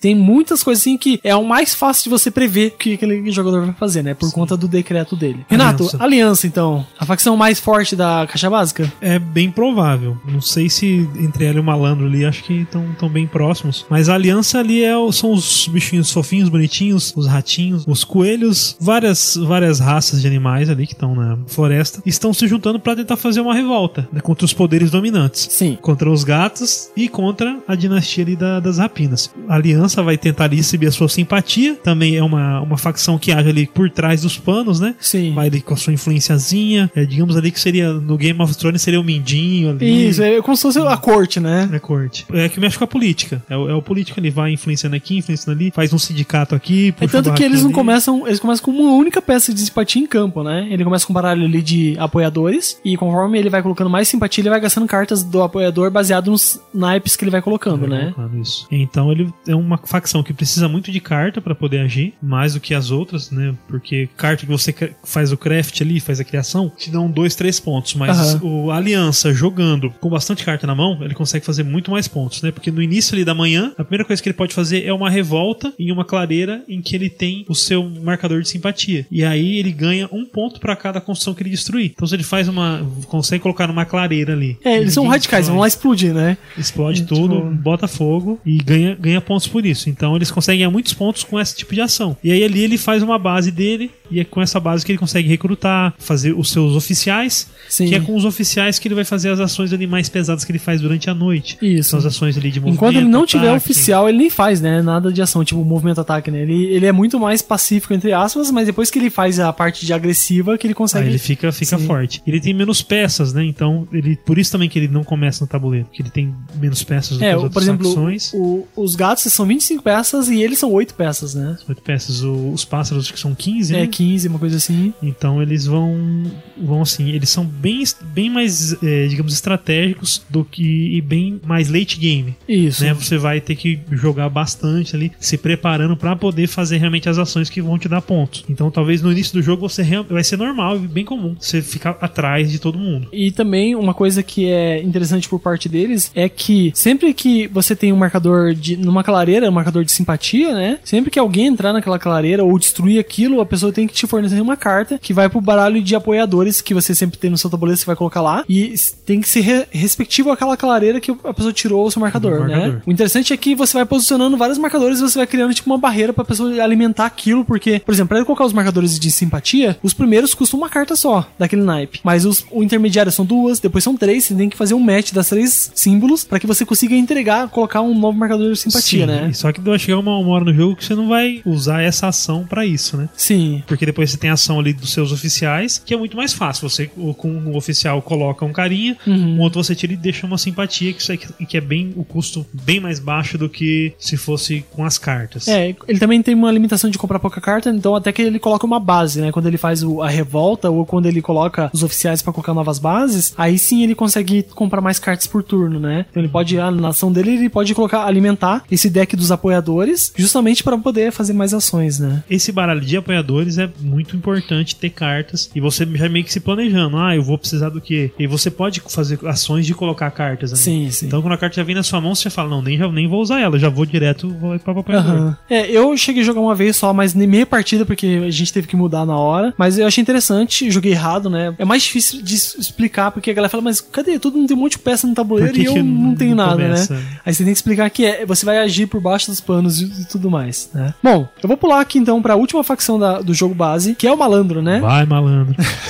O malandro, ele vai ter o tabuleiro dele e ele tem uma única peça que ele começa na floresta, né, numa localização que ele prefere. E também você escolhe entre vários tipos de malandro, né? Seja um que é mais agressivo, seja um que é mais intuitivo na parte de exploração, de pegar cartas do descarte. Você escolhe qual você vai começar e ele vai definir quais itens você tem, né? Tem diversos itens que vo- Itens iniciais. e os itens iniciais ali, que é seja bota pra você movimentar, seja espada pra você combater, é, bolsa pra ter mais itens na mochila, ou até mesmo bulho pra fazer mais ações e tudo mais que você tem ali, né? Isso, moedinha pra comprar mais cartas. Isso, tem um monte de itens que você tem, e a estrutura de jogo dele é ativando esses itens, né? Então, por exemplo, você sempre vai ter uma tocha que daí você pode explorar uma ruína que tiver disponível com um item. Quando não tem um malandro no jogo, aquelas ruínas travam aquele local pra você construir. Mas quando tem um malandro e ele faz a exploração naquela ruína, ele pega o item pra ele, ganha um ponto de vitória por ter feito exploração e remove aquela ruína, então libera mais um espaço pra construir. E eu acho que é um dos que tem mais interação, assim, com os outros jogadores. É, porque de certa forma ele vai ter que interagir, né? É, porque daí a galera vai fazer, vai craftando ali, criando as peças Sim. que pra ele é vão ser as ações pra ele. Então ele vai lá e a pessoa vai dar pra ele, porque na verdade a pessoa não pode segurar, né? É, Mas pra ele é interessante e pra pessoa também vai ser interessante que vai ganhar uma carta. Sim, e ele também vai ganhando ponto conforme ele vai ajudando as Vai pessoas, ajudando que é uma ação de ajuda, né? Mas vamos lá pela estrutura da manhã dele, né? Na manhã ele desvira três itens que ele usou, porque assim, sempre que você usar o item, ele vira pro lado escuro, que é essa ação, essa Esgotar, né? esgotar, né? Exaurir, né? Que ele Exaurir. fala, né? E você desvira, renova três itens. E daí, se você Mais tiver. dois por bullies. Bully, né? Você pode ter até três bullies, então você pode desvirar um total ali de nove, né? Aí depois você pode fazer uma ação de deslizar, ou seja, da floresta para uma clareira ou da clareira para uma floresta. Depois ele vai pro dia dele, onde ele pode fazer diversas ações baseado no tipo de item que ele tem. A bota vai fazer movimentação entre clareiras, não para floresta. A espada você faz combate, Você né? ativa um, um combate e Isso. na hora de se defender também elas são importantes pra É, você e também o combate, como que funciona o combate pra ele, já que ele tem uma peça, né? Então, pra cada marcador de espada que ele tem,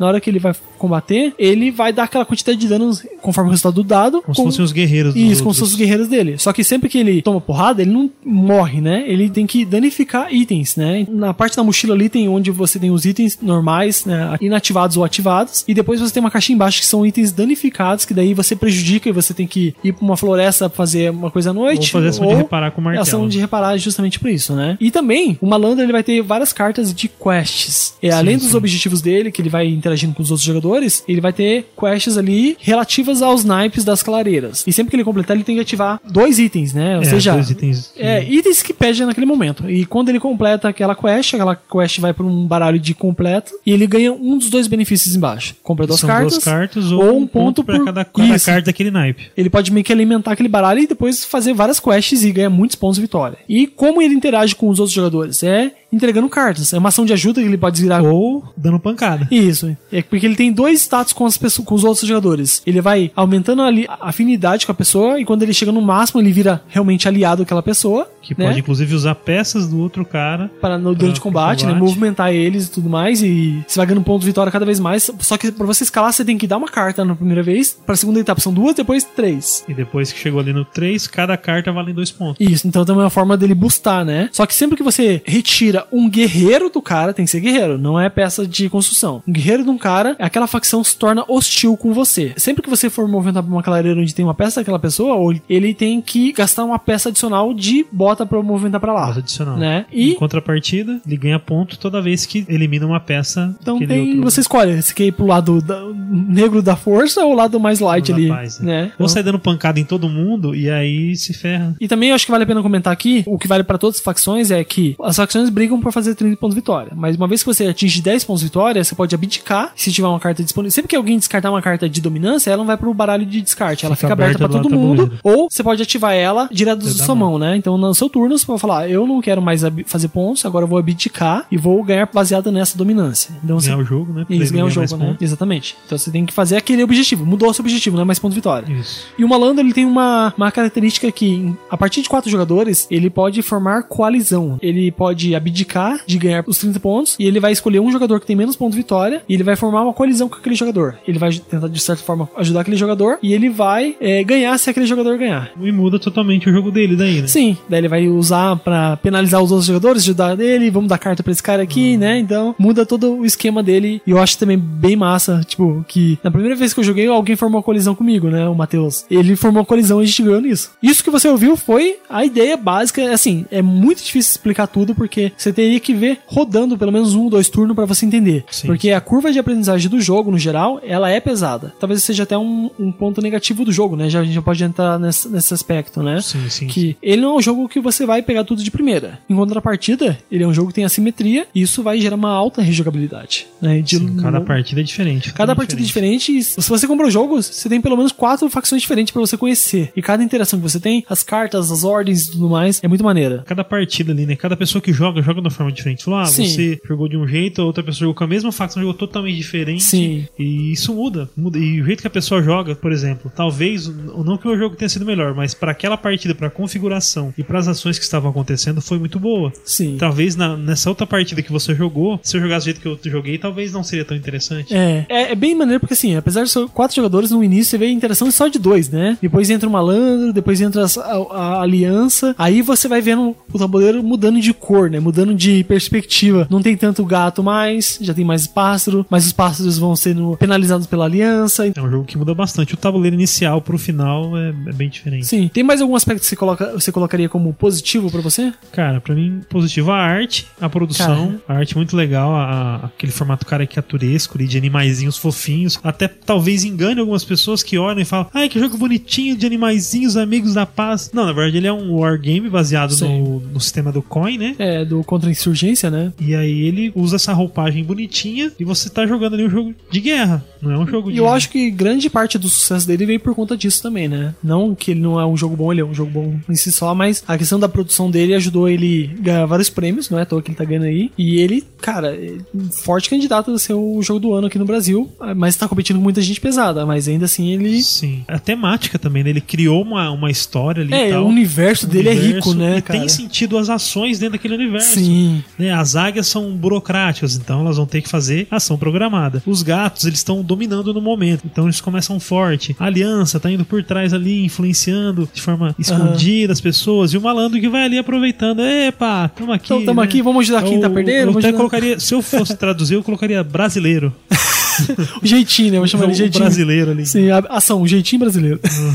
no Brasil eu sei que teve muita polêmica por conta de tradução, de erro de impressão e tal, mas isso se a MIPO-BR ela se comprometer, resolve bem, porque normalmente ela tem um histórico bom pra resolver isso aí, então, na Sim, minha opinião... Né? Terraform Mars que eu diga, né? É, não, mas ele conseguiu resolver, entendeu? a longo prazo. Sim, sim. Tipo, um dia, se resolver, já vale a pena, entendeu? Então, Ele já, na semana ali que eles já revelaram, ah, eles, eles mesmos, ó, estamos com esse problema tal, estamos disponibilizando um arquivo e caso você queira, a gente vai te mandar um adesivo pra colar. Sim, sim. Outro aspecto pra mim positivo é que ele não é muito longo. né? Depois que todo mundo tá sabendo as regras, você joga duas partidas seguidas se você quiser. Você quer um, um jogo que tem alto nível de conflito? Ele é isso. Talvez seja até um ponto negativo pra algumas pessoas que não gostam muito de conflito, de mas conflito, é. ele é conflito, mas ele não penaliza tanto pelos combates, né? Porque você tem muita influência, muita, você, você controla muitos lugares assim, né? No começo, como um novo jogador, você vai assustar a quantidade de coisas, você não vai saber pra onde ir, mas você vai ficar com aquele gostinho de quero mais quando você terminar a partida. Putz, eu podia ter feito aquilo, então na próxima vez já vou começar abrindo pra cá, fazendo aquilo. E você vai olhar outra facção e fala, não, eu acho que essa facção não me dei bem, mas se eu jogar com tal Sim. facção, eu vou conseguir jogar bem. Sim, isso, isso para mim é, é maravilhoso. Tipo, a simetria dele é incrível. E os conceitos dele, tipo, ele é bem estruturado. Um ponto negativo que eu colocaria é que ele tem desbalanceamento, né? Já estamos na terceira versão do jogo, né? Que os gatos, eles eram ainda mais fracos no começo. Ainda eles não são a facção mais forte que na tier list, né? Na lista de quem mais ganha. Quem tá dominando atualmente é a aliança, né? Da, da floresta. Mas os gatos, eles não estão bem, assim. Mas eles mudaram algumas coisas. Então, a longo prazo, cada vez mais vai ser atualizado isso para deixar mais redondo o jogo, né? Eu acho que qualquer jogo assimétrico vai sofrer de certa forma com isso. Sim, e as combinações, né? Depende muito de combinações. Até os criadores fizeram agora uma tabelinha lá. Sim. Disponibilizaram que agora com a nova expansão acho que deve ter no manual isso, que daí coloca valor para as facções e por uma partida ser interessante, você tem que conquistar é, aquele valor ou de mais. interação, né, que ele fala, Isso. né? Então, tipo, por exemplo, só pra você ter uma noção, os gatos, eles são de interação muito alta, 10, né? Então, se você, por exemplo, jogar em quatro jogadores, você tem que ter um valor de, sei lá, 22, né? Então, você tem que fazer as combinações, porque no manual ele, ele fala assim, ó, você pode jogar em quatro jogadores, joga com todos, mas em três, você pode jogar nessa configuração que é sempre gato e pássaro, mais um, malandro ou a, ou a Aliança. aliança, né? E também seja um aspecto até negativo, né? Que no jogo base não vem com o modo cooperativo e nem o modo solo. Ele atende de dois a quatro jogadores. E em dois jogadores não é um jogo tão interessante, né? Porque ele depende da interação assimétrica também, de várias pessoas. E, e é aquele jogo que também pode ter um aspecto negativo pra quem não gosta, que é aquela coisa assim, bata no líder, senão ele vai ganhar. Sim. Toda hora vai mudar o rei ali, vai mudar a governança, porque quem tem mais pontos, uma hora vai apanhar muito forte, porque ele tá É muito na frente. Rei, né? Isso, Rei né? É bem forte no jogo. Isso. E a expansão ali, né? não- a gente não falou ainda. É, também foi lançado aqui no Brasil a expansão Ribeirinhos, né? É, lá fora Riverfolk. Ela adiciona duas facções, né, Renata? Duas facções bem interessantes que mudam bastante, bem completamente diferente das, da caixa base ali, que são os ribeirinhos, né? Que são os castores ali, que são os, negociadores, abre a barra. Eu diria que são os turcos, né? Sim. Abre lojinha, vem na minha lojinha, vem na minha lojinha É comprar. bem isso, total. Fica até as cartas ficam abertas, né? Você nem fica com carta Sim. na mão, fica com elas abertas ali. E aí, vamos vamos entrar mais em, em- em detalhes, mas eu vou falar rapidamente que o outro são ali os, os lagartos cultistas. Isso, né? E também ele vem mais um malandro, que aí, dependendo da configuração mais pessoas, você pode jogar com dois malandros em jogo, né? É, muita e- malandragem. É muita jogo só. malandragem. Mas, fazendo um breve overview a respeito da companhia Ribeirinha, ele tem essa questão de ele ser comerciante, né? E tudo que ele faz é baseado em peças que ele tem em três espaços no tabuleiro dele, que é pagamento, fundos e outros espaços que ele comprometeu naquele turno, né? Como o Renato disse, ele tem as cartas abertas, né? E É, vem até um negocinho de madeira. Holder, né? Um é card você holder. colocar. A pessoa, ah, por que, que não veio 5, né? É, 4? não, é só pra ele. É só pra ele colocar as cartinhas dele, ele fica exposto, você Sim, vai sim. comprar. E daí E- você pode comprar a ca- carta dele, né? ele, no, Sim. no início do turno, no final do turno. É, na verdade, noite né? dele, né? Na Ele noite é- ele define o os valores que você Sim. pode comprar a carta, você pode comprar o apoio, Pode e comprar você os- pode os barcos, né? né? Isso. ali Porque- atravessar o rio. No tabuleiro principal, né, no tabuleiro existe um rio que corta algumas clareiras e a companhia ribeirinha, ela usa essas clareiras com esse, Como um caminho como um livre. Caminho para ele. Mesmo se ela não estiver governando, ela pode movimentar livremente no rio. Sim. né? Então tem que respeitar a regra de governância. E aí você pode pagar pra usar esse serviço aí, né? Eles vão Sim. servir ali, vão fazer um ferry boat pra você ali. É, é bem difícil explicar ele porque você teria que ter o visual. Mas os jogadores vão pagar como pra isso? Você vai pegar peças de guerreiros da sua reserva, não que esteja no tabuleiro, e você vai pagar pra ele baseado na Teoricamente, quantidade. você não tá usando, porque É. muito dificilmente, Sim. até você precisar de tudo, né? Se você precisar, vai demorar muito tempo no jogo. A não ser que for aliança. É, então Acho que a aliança. é o que mais sente Não, falta. mas também os pássaros podem ficar sem guerreiro pra construir se, se o cara travar ali, entendeu? Porque assim, tudo que tiver de peças de jogadores na sessão de pagamento, no início da, da manhã, você tem que mover eles para a, a sessão de fundos. de fundos, né? Só que antes disso, se você, você tem as suas peças são redondas, né? Que são os marcadores de posto comercial. E antes de movimentar a peça do pagamento para os fundos, se você tiver pelo menos um posto comercial em campo, a cada duas peças que você tem na sessão de fundos que você não, não gastou, você vai ganhar um ponto de vitória. Então ele vai se alimentando disso também. Eu digo que não é tanto a fonte principal dele ganhar ponto de vitória, porque muita gente usa muitos recursos Você e tudo mais. usar pra fazer mais ações. É, né? você não vai deixar ali de besteira, porque a galera pode meio que prever Vou isso, né? deixar quatro e vou ganhar dois pontos. Sim. E depois que você faz isso, movimenta todas as, as peças que estão fora dessa caixa de pagamento para a seção de fundos, né? E daí você pode usar cada uma dessas peças para fazer ação. Só que ele tem duas maneiras de você, entre aspas, gastar. É gastar, que é a ação que você Descartar a tira, peça. descarta a peça, e a outra é comprometer. O comprometer é você gasta, mas ela vai voltar depois na outra Vai pra rodada. uma área no- na base do tabuleiro que depois ela volta junto com os- Volta e você vai ter cada vez mais fundo. Então, ele é um fundo retroativo, é um título de capitalização, Capitalização. né? E quando você joga com, com ele, você vai, por exemplo, ah, eu quero comprometer um, um recurso, um meeplezinho de qualquer pessoa, para colocar, comprar uma nova carta, porque ele só compra carta nisso. Ou comprometer um pra andar, ou comprometer um pra fazer o ataque. Só que Ou daí, recrutar. pra recrutar, ele gasta. Ele tem que remover, marcador, gastar, e pra ele colocar um posto comercial, ele tem que usar dois meeples, né, do jogador que tá governando aquele lugar. lugar. Você ganha 12 pontos de vitória sempre que você colocar um posto comercial, e também ao colocar um posto comercial, você coloca um guerreirinho, naquele guerreirinho. lugar, né? Meu Porque guerreirinho. Quando alguém compra o serviço da carta, você compra a carta, ou o bot, ou os mercenários. Os mercenários, naquele turno, durante seu dia ou durante sua noite, porque assim, como que funciona a negociação com os outros jogadores? No início da manhã de cada jogador, o jogador pode negociar com a companhia E ribeirinha. contratar esse Certo. serviço. Pode negociar um serviço ou mais baseado nos postos comerciais que você tem interação nas clareiras onde você está, né? E o craft dele é bem mais simples porque ele vai comprometer baseado nos espaços das três clareiras de postos comerciais. Talvez falando assim, fica até um pouco difícil de visualizar, mas quando você jogar contra ele ou com ele, você vai entender como que ele tem esse criação de cartas muito mais simples, né? Isso ele sempre vai ter dois pra fazer alguma ação, né? Se ninguém Sim. pagar pra ele, ele ganha dois novos, independente de quanto ele já tenha comprometido que volte pra ele ali. Sim, sim. Então ele roda muito bem, então ele é interessante. Falando a respeito dos lagarto curti- curtistas, né? Curtista, meu. Isso. Ele é o mais difícil você explicar, porque ele joga de duas maneiras, tanto pacífica quanto agressiva, né? Só que pra agressiva dele, ele tem que ativar as clareiras que são párias, né? Onde ele vai poder fazer conspirações com os acólitos dele. Só que os acólitos são, entre aspas, os radicais daquela religião. Pensa que é uma religião onde você vai distribuindo vários simpatizantes, mas como guerreiros, não como fichas da aliança, sabe? Quando tem um lagarto em campo, todas as cartas que foram descartadas, elas vão para um baralho de almas perdidas, que vai definir qual é o próximo par que ele vai poder fazer. Sempre que ele perder a unidade defendendo, ele vai gerando novos acólitos. A estrutura de manhã dele, então ele ajusta o par baseado nas cartas que estão no, no deck de alma perdida ali, depois ele descarta oficialmente aquelas cartas, aí ele pode fazer as conspirações se ele quiser, usando os acólitos que ele tem, naquela clareira, por exemplo, são, o par fala assim, ó, nesse momento o par agora é rato, então você pode fazer conspirações apenas em clareiras de rato. As conspirações são batalhar ou movimentar, você pode converter, você gastar dois ali e converter, fazer um ololô, sabe? Tipo, trocar um pelo seu. E também você pode converter, pagando mais caros, para converter construções dos outros jogadores. Então, ele tem uma forma muito forte. Só que isso é a parte agressiva. Depois que ele acaba o turno da manhã, ele vai para o turno do dia, né? Onde ele faz as ações mais pacíficas. Que é o seguinte: ele tem cartas na mão, então ele vai revelando cartas. E conforme os símbolos que ele faz, ele pode recrutar novos guerreiros, ele pode colocar novos jardins e ele também pode sacrificar ou pontuar usando cartas. Só que quando ele faz a pontuação, o jardim ele tem tem várias. Ele tem 15 jardins e tem a escala dele. Então, inicialmente, se você ativa pra pontuar um jardim de rato e você não tem pontuação nele, ele não vai adiantar nada. Então você tem que colocar mais jardins de rato pra você pontuar a longo prazo. É muito maneiro essa parte. E assim, ele é mais difícil de você jogar porque você tem que fazer conversões, fazer as conspirações e tudo mais, né? É interessante falar que ele domina já o território só com a construção do jardim. né? Sim. Mesmo que tenha 200 pessoas lá, ele só tem O aí. jardim tô controlando.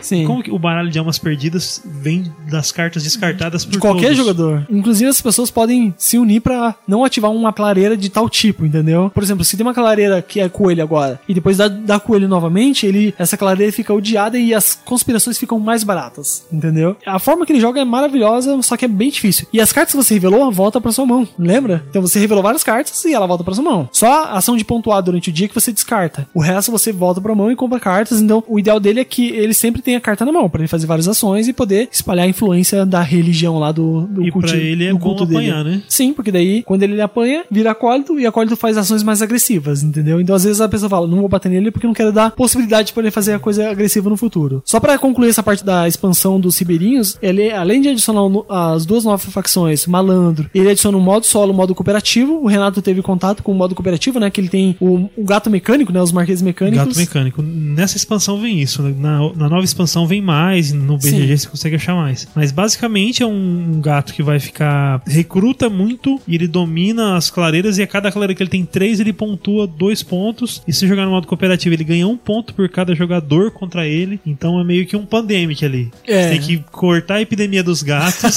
matar eles antes que eles fechem 30 pontos, que é muito fácil. Sim, pra eles, dependendo do que for, ele faz 4 ou 8 pontos numa, numa, numa rodada. vez, Então né? você tem que começar a jogar batendo nele. Sim. Não cheguei a ver as outras facções, como é que funcionam, mas eu achei interessante, achei difícil, desa- desafiador. Uhum. E eu joguei uma vez e perdi. Então, É. é, se perdeu é um bom jogo cooperativo, né? A Sim. galera fala assim, se perdeu, aquele jogo cooperativo vale a pena. E com essa expansão, né, do, do- dos ribeirinhos, você pode jogar até seis jogadores também, né? Você pode ter, usar a facção lá e ele fala quais combinações que vale mais a pena você utilizar, Sim. né? Bom, vamos também falar a respeito da expansão que teve campanha no Kickstarter recentemente, foi esse ano ainda, que foi a Root The Wonderworld, The né? Underworld. Isso. que não tem previsão de lançar aqui, mas a editora falou que, pelo jeito que tá vendendo e tal, eles têm interesse e vão tentar trazer, assim como fizeram, por exemplo, com Terraform Mars. Sim, que trouxe muita coisa, né? Anunciar até o, a Revolta, né? O Tur- Turmoil. Essa expansão, ela vai adicionar um novo mapa que tem du- dupla face, tanto do lado da montanha, tanto do lado do, Do do, lago. do lago, né? E ela adiciona duas novas facções, a gente só vai falar a respeito delas aqui, que é a The Corvette Conspiracy e The Great Underground Dutch, né? Dutch. Que são as topeiras e os corvos, né? Coisa. Eu, eu recomendo, cara. Vamos lá dar uma olhada. É muito maneira a forma que ele. que os corvos funcionam, porque ele vai ter plot, e a galera vai poder apostar pra ver se, se é aquela coisa que ele vai fazer ou não. Então ele vai simplesmente pra falar, não. Então é, é bem maneiro, cara.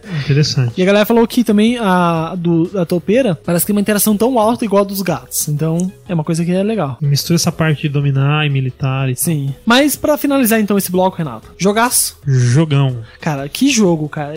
Aqui em Curitiba tem um fenômeno, né, do Trello que a gente já falou. Como tem gente jogando Root aqui em Curitiba. segunda segunda. Sim, cara. Root de segunda. Eu joguei ontem, na terça- é, terça-feira, né? Eu joguei ontem na terça-feira e já joguei no sábado de manhã, 10 horas da manhã, galera. E, tem- e essa galera do sábado de manhã, todo sábado de manhã vai jogar Root, cara. Exatamente. Tem quarta, quinta, sexta. Teve gente que jogou 5 vezes na semana Root aqui. Cara, eu, eu achei é um impressionante. fenômeno. Tá, Então- tá, tá pegando bem. Assim. É, é, inclusive, né, é só mais um ponto negativo que pode existir, que ele é um- não é um jogo pra todas as pessoas, né? Assim, na verdade, vale pra vários jogos, assim, no geral. Ele é complexo em regras. É então o complexo em regra, pode ser tem- um. Não é um jogo de entrada, né? Mas ele é um jogo de médio pra difícil, dependendo do que você for jogar. Mas eu, ainda assim eu recomendo fortemente.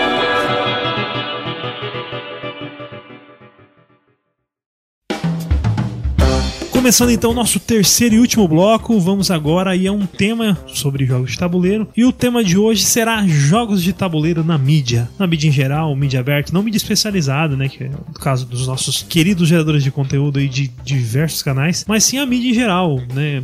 Canais abertos de televisão, Hum. jornais, rádios, escrita, mídia né? escrita e por aí vai. Talvez é interessante já fazer um breve comentário, né? Que a gente não vê tanto, não é uma coisa assim que é tão presente. E você acha que a gente tem uma boa cobertura aqui no Brasil disso. Eu já meio que já me respondi antes, mas como que é a sua visão, assim, tipo. Você acha que não? Não, não. É, não, você acha que não? Acho que não. Não, né? É, tanto que a gente vê quando sai, né, alguma coisa assim. Sempre. É comemorado, todo mundo compartilha. É, sai, parece um gol, gol do Brasil, né? É, falando em gol do Brasil, né? Inclusive, as meninas do futebol feminino Sim. apareceram com o jogo de Dixie lá e apareceram. Isso é muito massa. Muito legal. A Galápagos mandou milhares de jogos pra elas, elas jogaram e tal. Isso é, é muito comemorado, é um sinal de que não é algo comum, não estamos acostumados a ver. É, tanto que esse caso do, da seleção feminina, né, de futebol, que a galera falou, descubra quais são os jogos que elas estavam lá no embaixo do braço, Embaixo do né? braço. Foi uma coisa assim que, pra algumas pessoas, despertou, né? O que, que é isso aqui? O que, que tá acontecendo, né? E muita gente se utilizou daquilo, né? Ah, o que, que elas fazem durante o, o treinamento e tudo mais, né? Só que isso não garante que a gente tenha uma cobertura boa, porque, como você falou, foi um caso isolado, né? Que a gente teve uma, um certo aspecto, assim, de, entre aspas, bem superficial, uma cobertura por parte da mídia. O caso não foi nem os jogos tabuleiro, foi uma situação que levou os jogos Que tabuleiro, levou os né? jogos, sim. A seleção feminina que utiliza o seu tempo livre ali na concentração, jogando jogos de tabuleiro pra trabalhar um pouco estratégia, essas Sim. coisas. E é, e é interessante porque a gente vê que não faz parte da nossa cultura ainda, não, Não. não é, não é algo comum. Geralmente quais são as matérias que saem? É alguma pessoa, algum famoso que falou que jogo saiu com o jogo, eventos, né, daí nos jornais regionais divulgam ali os eventos que Sim. saem. Mas nunca na- no jornal principal, né? Nunca no jornal principal. Ou quando fala do faturamento que uma empresa multinacional conseguiu aí nos últimos anos, está crescendo Sim. no mercado. É, o Pequenas Empresas Grandes Negócios aproveitou, ah, vamos fazer entrevista aqui com o Yuri da Galápagos, né? Mostrando como que aquela empresa, mas isso, até um vendedor de coxinha pode aparecer no Pequenas Empresas, dependendo do que vender, entendeu? Do negócio. Não é uma coisa, nossa, não, não que não seja importante, tá? Não tô falando que não é importante, mas não é uma coisa assim exclusiva que vai ser, ah, só porque é board game vamos falar sobre faturamento, né? Isso depende de várias coisas quando a gente fala de empresas, né? E não necessariamente vai trazer mais pessoas, que vai ajudar a divulgar o hobby em si. Não.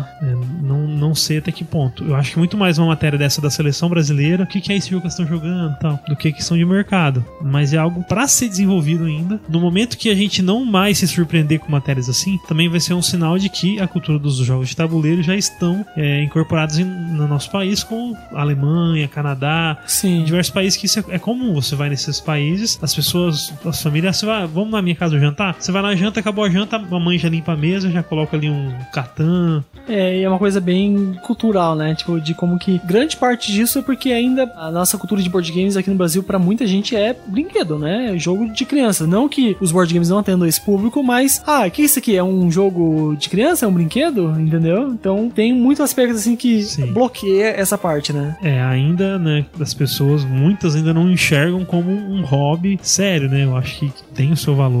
Não somos aí os busólogos, né? Também tem. É, na verdade, assim, a gente também não consegue ver muito longe porque a gente não tem interação, né? E a gente até vê que, por exemplo, em luderias, a gente vê que o pessoal vai e às vezes fica preso nesses jogos mais da infância, né? O banco imobiliário e tal, por conta dessa não proliferação da, da cultura de board games. Porque se fosse uma coisa que tivesse em contato antigamente, por exemplo, canais infantis, né? Tem muita propaganda de brinquedo, inclusive alguns jogos, ah, vamos jogar um banco imobiliário agora que tem cartão de crédito, certo? Mas não vai ter lá a campanha, ah, vamos jogar aqui o Animal Open Animal. Não vai ter essa propaganda lá. Não vai ter, vamos jogar um Power Grid, um jogo que você aprende matemática Sim. controlando usinas de energia. Essa você vê é- nas tabuleirias, nos lugares Até hoje, né? Até hoje, a galera, os jogos mais jogados são Jenga, Imaginação, Imaginação. E o jogo lá Eu Sou, que é o de colocar a Perfil, cartinha na, né? na testa Isso. e a pessoa adivinha quem, é, quem que você é. Então, tem muita coisa assim que esse aspecto de brinquedo acaba atrapalhando, mas não, por culpa deles, né? Por culpa também da de falta de incentivo na época dos jogos, né? Por isso que teve muita versão tipo de War aqui no Brasil, porque antigamente o mercado era muito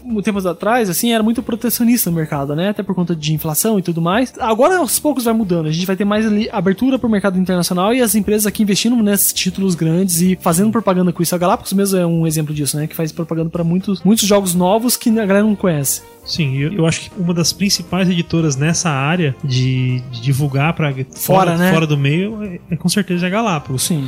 né, até pela força que ela tem agora como multinacional. Mas desde o começo, a impressão que eu sempre tive foi de que é, os jogos que eles lançam é meio que pensando mesmo em todo mundo. Eles não pensam Num tipo de a- público, né? É, não, é para conquistar realmente público. É claro que editoras também como a Paper Games lançam muitos jogos é, nessa linha, né, para família, para público infantil tudo mais. Mas não e tem aquela força das Moody, né, pra ajudar. não tem tipo, ali uma, né, uma, uma editora Sim. que tá crescendo. Não, não que os, ti- tipo, os títulos da Paper Games, pra mim, ele, ele consegue abranger diversos públicos. Também é, é Sim, que você falou, né? Vale muito a pena. Mas esse tipo de jogo moderno ainda é um nicho muito forte, né? Não é uma coisa que a gente pode falar, não, videogames. Videogames hoje é um pouco mais relacionado. Porque todo mundo joga no celular. Apesar de falar que não é game, pode falar que é um game totalmente. Uhum. A- as pessoas conhecem a cultura. Teve filmes sobre videogame, né? O Jumanji mesmo. Teve mudança de Jogador número um. Jogador número um, olha só essas mídias assim, o fenômeno do Minecraft, entendeu? Tudo isso fez com que a- não ficou mais aquela coisa assim, ah, jo- coisinha de criança. Hoje Tem gente que ganha dinheiro. Jogadores internacionais Sim. do Brasil contratando. Tava vendo uma matéria, na- acho que na, Re- no- numa, numa Aham. TV desse de- programa de esporte aí, falando de um jogador, acho que era eslavo, não sei de que lugar, que contratou pra jogar LOL Sim, no time não, brasileiro. Tem coreanos jogando. A gente vê a cobertura da, ESPN pra esports, entendeu? Então, é- essa abordagem pros games já não tem tanto essa, essa faceta igual atualmente os jogos modernos no tabuleiro tem. Às vezes muita gente prefere, não, não vou jogar com novas pessoas, eu vou fazer isso aqui, vou ficar preso no meu hobby, mas se você ficar preso no seu mundinho, a longo prazo isso vai ser maléfico pra você, entendeu? E tem aquela questão também, tem gente que gosta do jogo de tabuleiro por ser um negócio meio hipster, né? Sim. E aí se fica algo comercial, perde, né, o brilho do, do, do Não, mas, cara, tem que pensar que é um mercado, é um mercado, ó, o nome é mercado. A gente não fala a comunidade e tal, a gente fala o mercado brasileiro, o mercado internacional, porque é algo que vai gerar dinheiro, tem negócios atrás, assim, tipo o caso até mesmo que a gente comentou no, no podcast de notícias do James Tegmeyer, né, que é o designer do Scythe. Ele, ele tem grande apelo atualmente porque ele é muito forte na questão comercial, na questão de indústria, que ele mostra lá Sim, fora. sim. E é uma coisa que, por exemplo, já fazendo até um, um gancho aqui, pra gente falar do mercado internacional. Quando a gente fala mercado internacional, a gente fala tanto Europa, tanto Estados Unidos. Como lá já não é tanto, nossa, o que, que é isso aqui? Já é uma coisa mais presente na, na, na coisa, né? É, até vi uma matéria esses dias atrás de que, mesmo nos os Estados Unidos, ainda não é considerado um país enculturado dos board games. Aham. Pra eles ainda é novo. Então, eles estão um pouco à frente da, da gente aqui no Brasil, mas eles ainda não estão ao nível de Canadá, de Alemanha. Sim. Vários países ali da, da, da Europa, acho que Áustria, que estão já num patamar assim, de ser algo cultural, não ser Sim. algo. Não, um hobby a, a gente teve muito bloqueio aqui no- na época do, do RPG por conta de várias polêmicas, mas os Estados Unidos, o RPG é uma coisa cultural deles, entendeu? A gente vê RPG no Stranger, Stranger Things, né? Things. É Things. Things. Things. Não, e, é- e é realmente isso, né? E agora quando a gente pensa que a cultura de board game é uma cultura de, querendo ou não, nerd geek, né? Porque as pessoas vão estudar, não, não que seja exclusivo apenas de filmes, de séries, de jogos, e os board games acabam entrando nisso, por que a gente não vê tanto cobertura, sei lá, de um site como o Jovem Nerd, né? É, eu teria uma resposta basicamente simples, que é custa caro anunciar no Jovem Nerd. Não tô falando necessariamente anunciar, porque eles já fizeram um podcast uma vez sobre board game. Tiveram alguns Nerd Office que tiveram Battlestar Galactica, que tiveram outro jogo tabuleiro. Mas, por exemplo, eles têm um site que é o Nerd Bunker, que é praticamente notícias sobre cultura pop. E volta e meia a gente tem jogos baseados em Dark Souls, baseados em filmes, baseados em um monte de franquias da cultura pop nerd que nem sequer são anunciadas lá, entendeu? Olha só, tem um jogo do Alien novo, entendeu? Olha, esse jogo do Alien vai fazer você explodir sua cabeça. Não tem nem tipo de publicação, publicação, entendeu? né? Por isso que eu, eu acho assim que o que que tá faltando? Será que é porque é um, um hobby meio caro? Porque querendo ou não, é um hobby caro, né? É, tal- É meio seletivo, o né? perfil de público deles, né? Sim. Acredito Que, e, a gente vê assim que depende do tema e do jogo, consegue ultrapassar um pouco mais essa barreira, né? Que foi aquele tema do nosso primeiro Meeple Vortex, que foram as propriedades intelectuais, então isso tem apelo maior ao público. Presta atenção, Jovem Nerd. Senhor dos Anéis, se você fala Senhor dos Anéis, teria que estar no Jovem Nerd. Estar no Jovem Nerd. Saiu o Jornadas na Terra-média e não teve uma menção no Senhor dos Anéis. No, no, no Jovem Nerd, entendeu? Um mínimo de divulgação quando saiu lá fora, deveria ter, entendeu? Tipo, É, baseado isso assim em questão de cultura pop. Porque às vezes fala, olha, esse xadrez aqui do Senhor dos Anéis, entendeu? Tem um monte de coisa assim que passa raspando. É, Então, passa raspando e não tem, entendeu? Eu não fico bravo porque realmente é uma questão de editorial. Às vezes aquilo não vai dar o clique que eles querem. Eles vão colocar notícia assim e não teria também gente especializada pra falar sobre aquilo. Talvez ficaria superficial. Então tem várias camadas que a gente fala. Por que que não tem? E às que vezes a tem, gente né? meio que se auto-responde, né? É, mas eu acho que a questão é, é questão editorial mesmo. Eu acho que pra eles compensa muito mais eles colocarem podcast de RPG ou alguma coisa focada em games, nos filmes que eles vão visitar, lá fora as viagens que eles fazem em lugares relacionados ao mundo geek do que falar de um jogo de tabuleiro que Com ainda certeza. isso é uma prova do quê? De que o nosso mercado realmente ele é um nicho, muito nicho. Sim. Porque isso acaba também restringindo essa mídia fora, né? Claro que a gente tá vendo um progresso nisso, né? A gente vê a, Força da Galápagos, algumas empresas mandando jogos, é, é aquela coisa de manda jogo pra um influencer. Pode dar um sucesso, pode ser que aquela pessoa. A gente acha, às vezes, como um produtor de conteúdo, putz, podia mandar o jogo pra mim, né? Mas aquilo. É, houve, houve uma discussãozinha, É, né, não, uma vez a gente tava. Não não é discussão, a gente tava refletindo lá no, no grupo do Telegram do, do Jogatina BG, falando, ah, mas até que ponto vale, até que ponto não vale. Bom, é, é o, tipo, é o tipo de coisa que a gente não sabe até que ponto vale, até que ponto não Sim. vale. Porque pode ser, por exemplo, ah, vai lá um cara que é super engajado, tem um público super engajado, o cara olha, vê um jogo do Senhor dos Anéis Terra-média, o cara vai querer saber o que, que é e vai comprar. Tem gente que vai olhar pra aquilo ali, o cara talvez não, é, não, não tem um público é, Cativo naquele. cativo nessa área, vai olhar e vai falar, ah, Legal. mas ele já ganhou tantas outras coisas antes, É. ele ganha tanta coisa que isso aí, ah,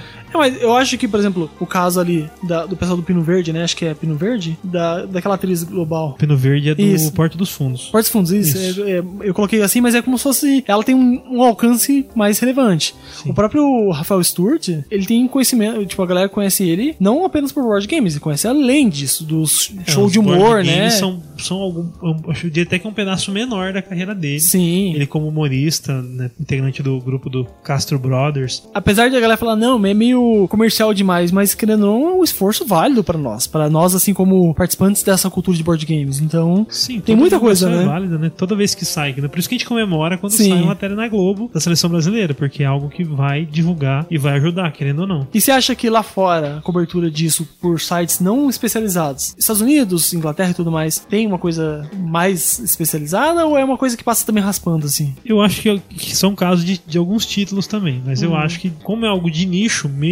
sendo algo cultural, talvez não também não. Pelo menos eu não, não vejo tanta divulgação É. assim em meios abertos. Por exemplo, você não vê, você vê um jornal, você não vê um jornal internacional da CNN falar sobre um jogo de tabuleiro, salvo o caso, por exemplo, como o Wingspan, que conseguiu Sim. sair em vários lugares e tal, mas por, por conta do tema. Então eu acho que tudo depende muito do tema, mas eu com certeza lá fora a abertura é muito maior. É, a gente vê alguns casos, por exemplo, da série britânica lá, The T Crown, que tem vários board games, então outras séries que mostram Orphan board game. Black. Isso, né? Que vai colocando vários board games assim que se fala, cara, você comemora por aquilo, né? O que você falou. Quando a gente deixar de comemorar, que vai ser o, o a gente vê aquilo vai ser uma coisa comum, né? Mas é uma discussão que a gente pode continuar infinitamente aqui, colocando vários poréns e poréns e poréns. Mas talvez isso a gente deixe aí pra vocês nos comentários, pra gente até finalizar esse podcast gigantesco, né? Sim, tá, tá grande e participe, né? Deixe seu comentário, Sim. diga aí qualquer um dos temas que a gente tratou, deixa aí sua opinião, a gente responde aí, interage. Faça parte aí também do Meeple Vortex junto com a gente. Isso, então lembrando, conheça os nossos projetos isolados, né? Tábula Quadrada, Deathmatch, Jogatina BG. Você pode conhecer diversos conteúdos em vídeos, textos e podcasts que a gente faz, né? O Renato tá comigo nesse, nesse projeto muito louco ali, a gente gravar vários podcasts junto, né? Daqui a pouco a gente tá morando na mesma casa já. Gente, novamente agradeço de coração. Deixe o seu feedback, né? Espero que vocês tenham curtido essa edição. Mês que vem a gente tá de volta, então nesse mês de julho a gente fez sobre esse assunto. E a gente já- deixa até um pouco pré-antecipado que na quinta edição, o terceiro bloco, né, desse de tópico, a gente vai responder perguntas. Então, vamos meio que já pensando em perguntas. Quando a gente chegar próximo da data lá, do- da gravação, a gente vai nas redes sociais colocar o link pra galera mandar perguntas, pra gente responder alguns tópicos aqui. Seu feedback é muito importante pra nós, então Participem, compartilhem, né? Divulguem pro pessoal. Inclusive, se você curte o Jogatina BG, né, e também os outros conteúdos, mas o Jogatina BG tem uma campanha no PicPay. Você pode apoiar financeiramente com valores a partir de um real por mês. Então, entre no picpay.me barra Jogatina BG, certo? E com isso, a gente encerra mais uma edição do Meeple Vortex. Obrigado a todos, obrigado novamente, Renato. Que é isso, eu que agradeço aí mais uma vez a, a oportunidade de estar aqui. Felizmente hoje, né, nosso amigo Butileiro não pode vir, mas aguardamos ele aí na próxima. Sim. O, o próximo tema tá, é um tema que vai agradar muito ele. Sim. né? Não vou dar spoiler, mas ele gosta muito do próximo tema. Eu tenho certeza que ele estará presente aqui. E um grande abraço todos. Abraço!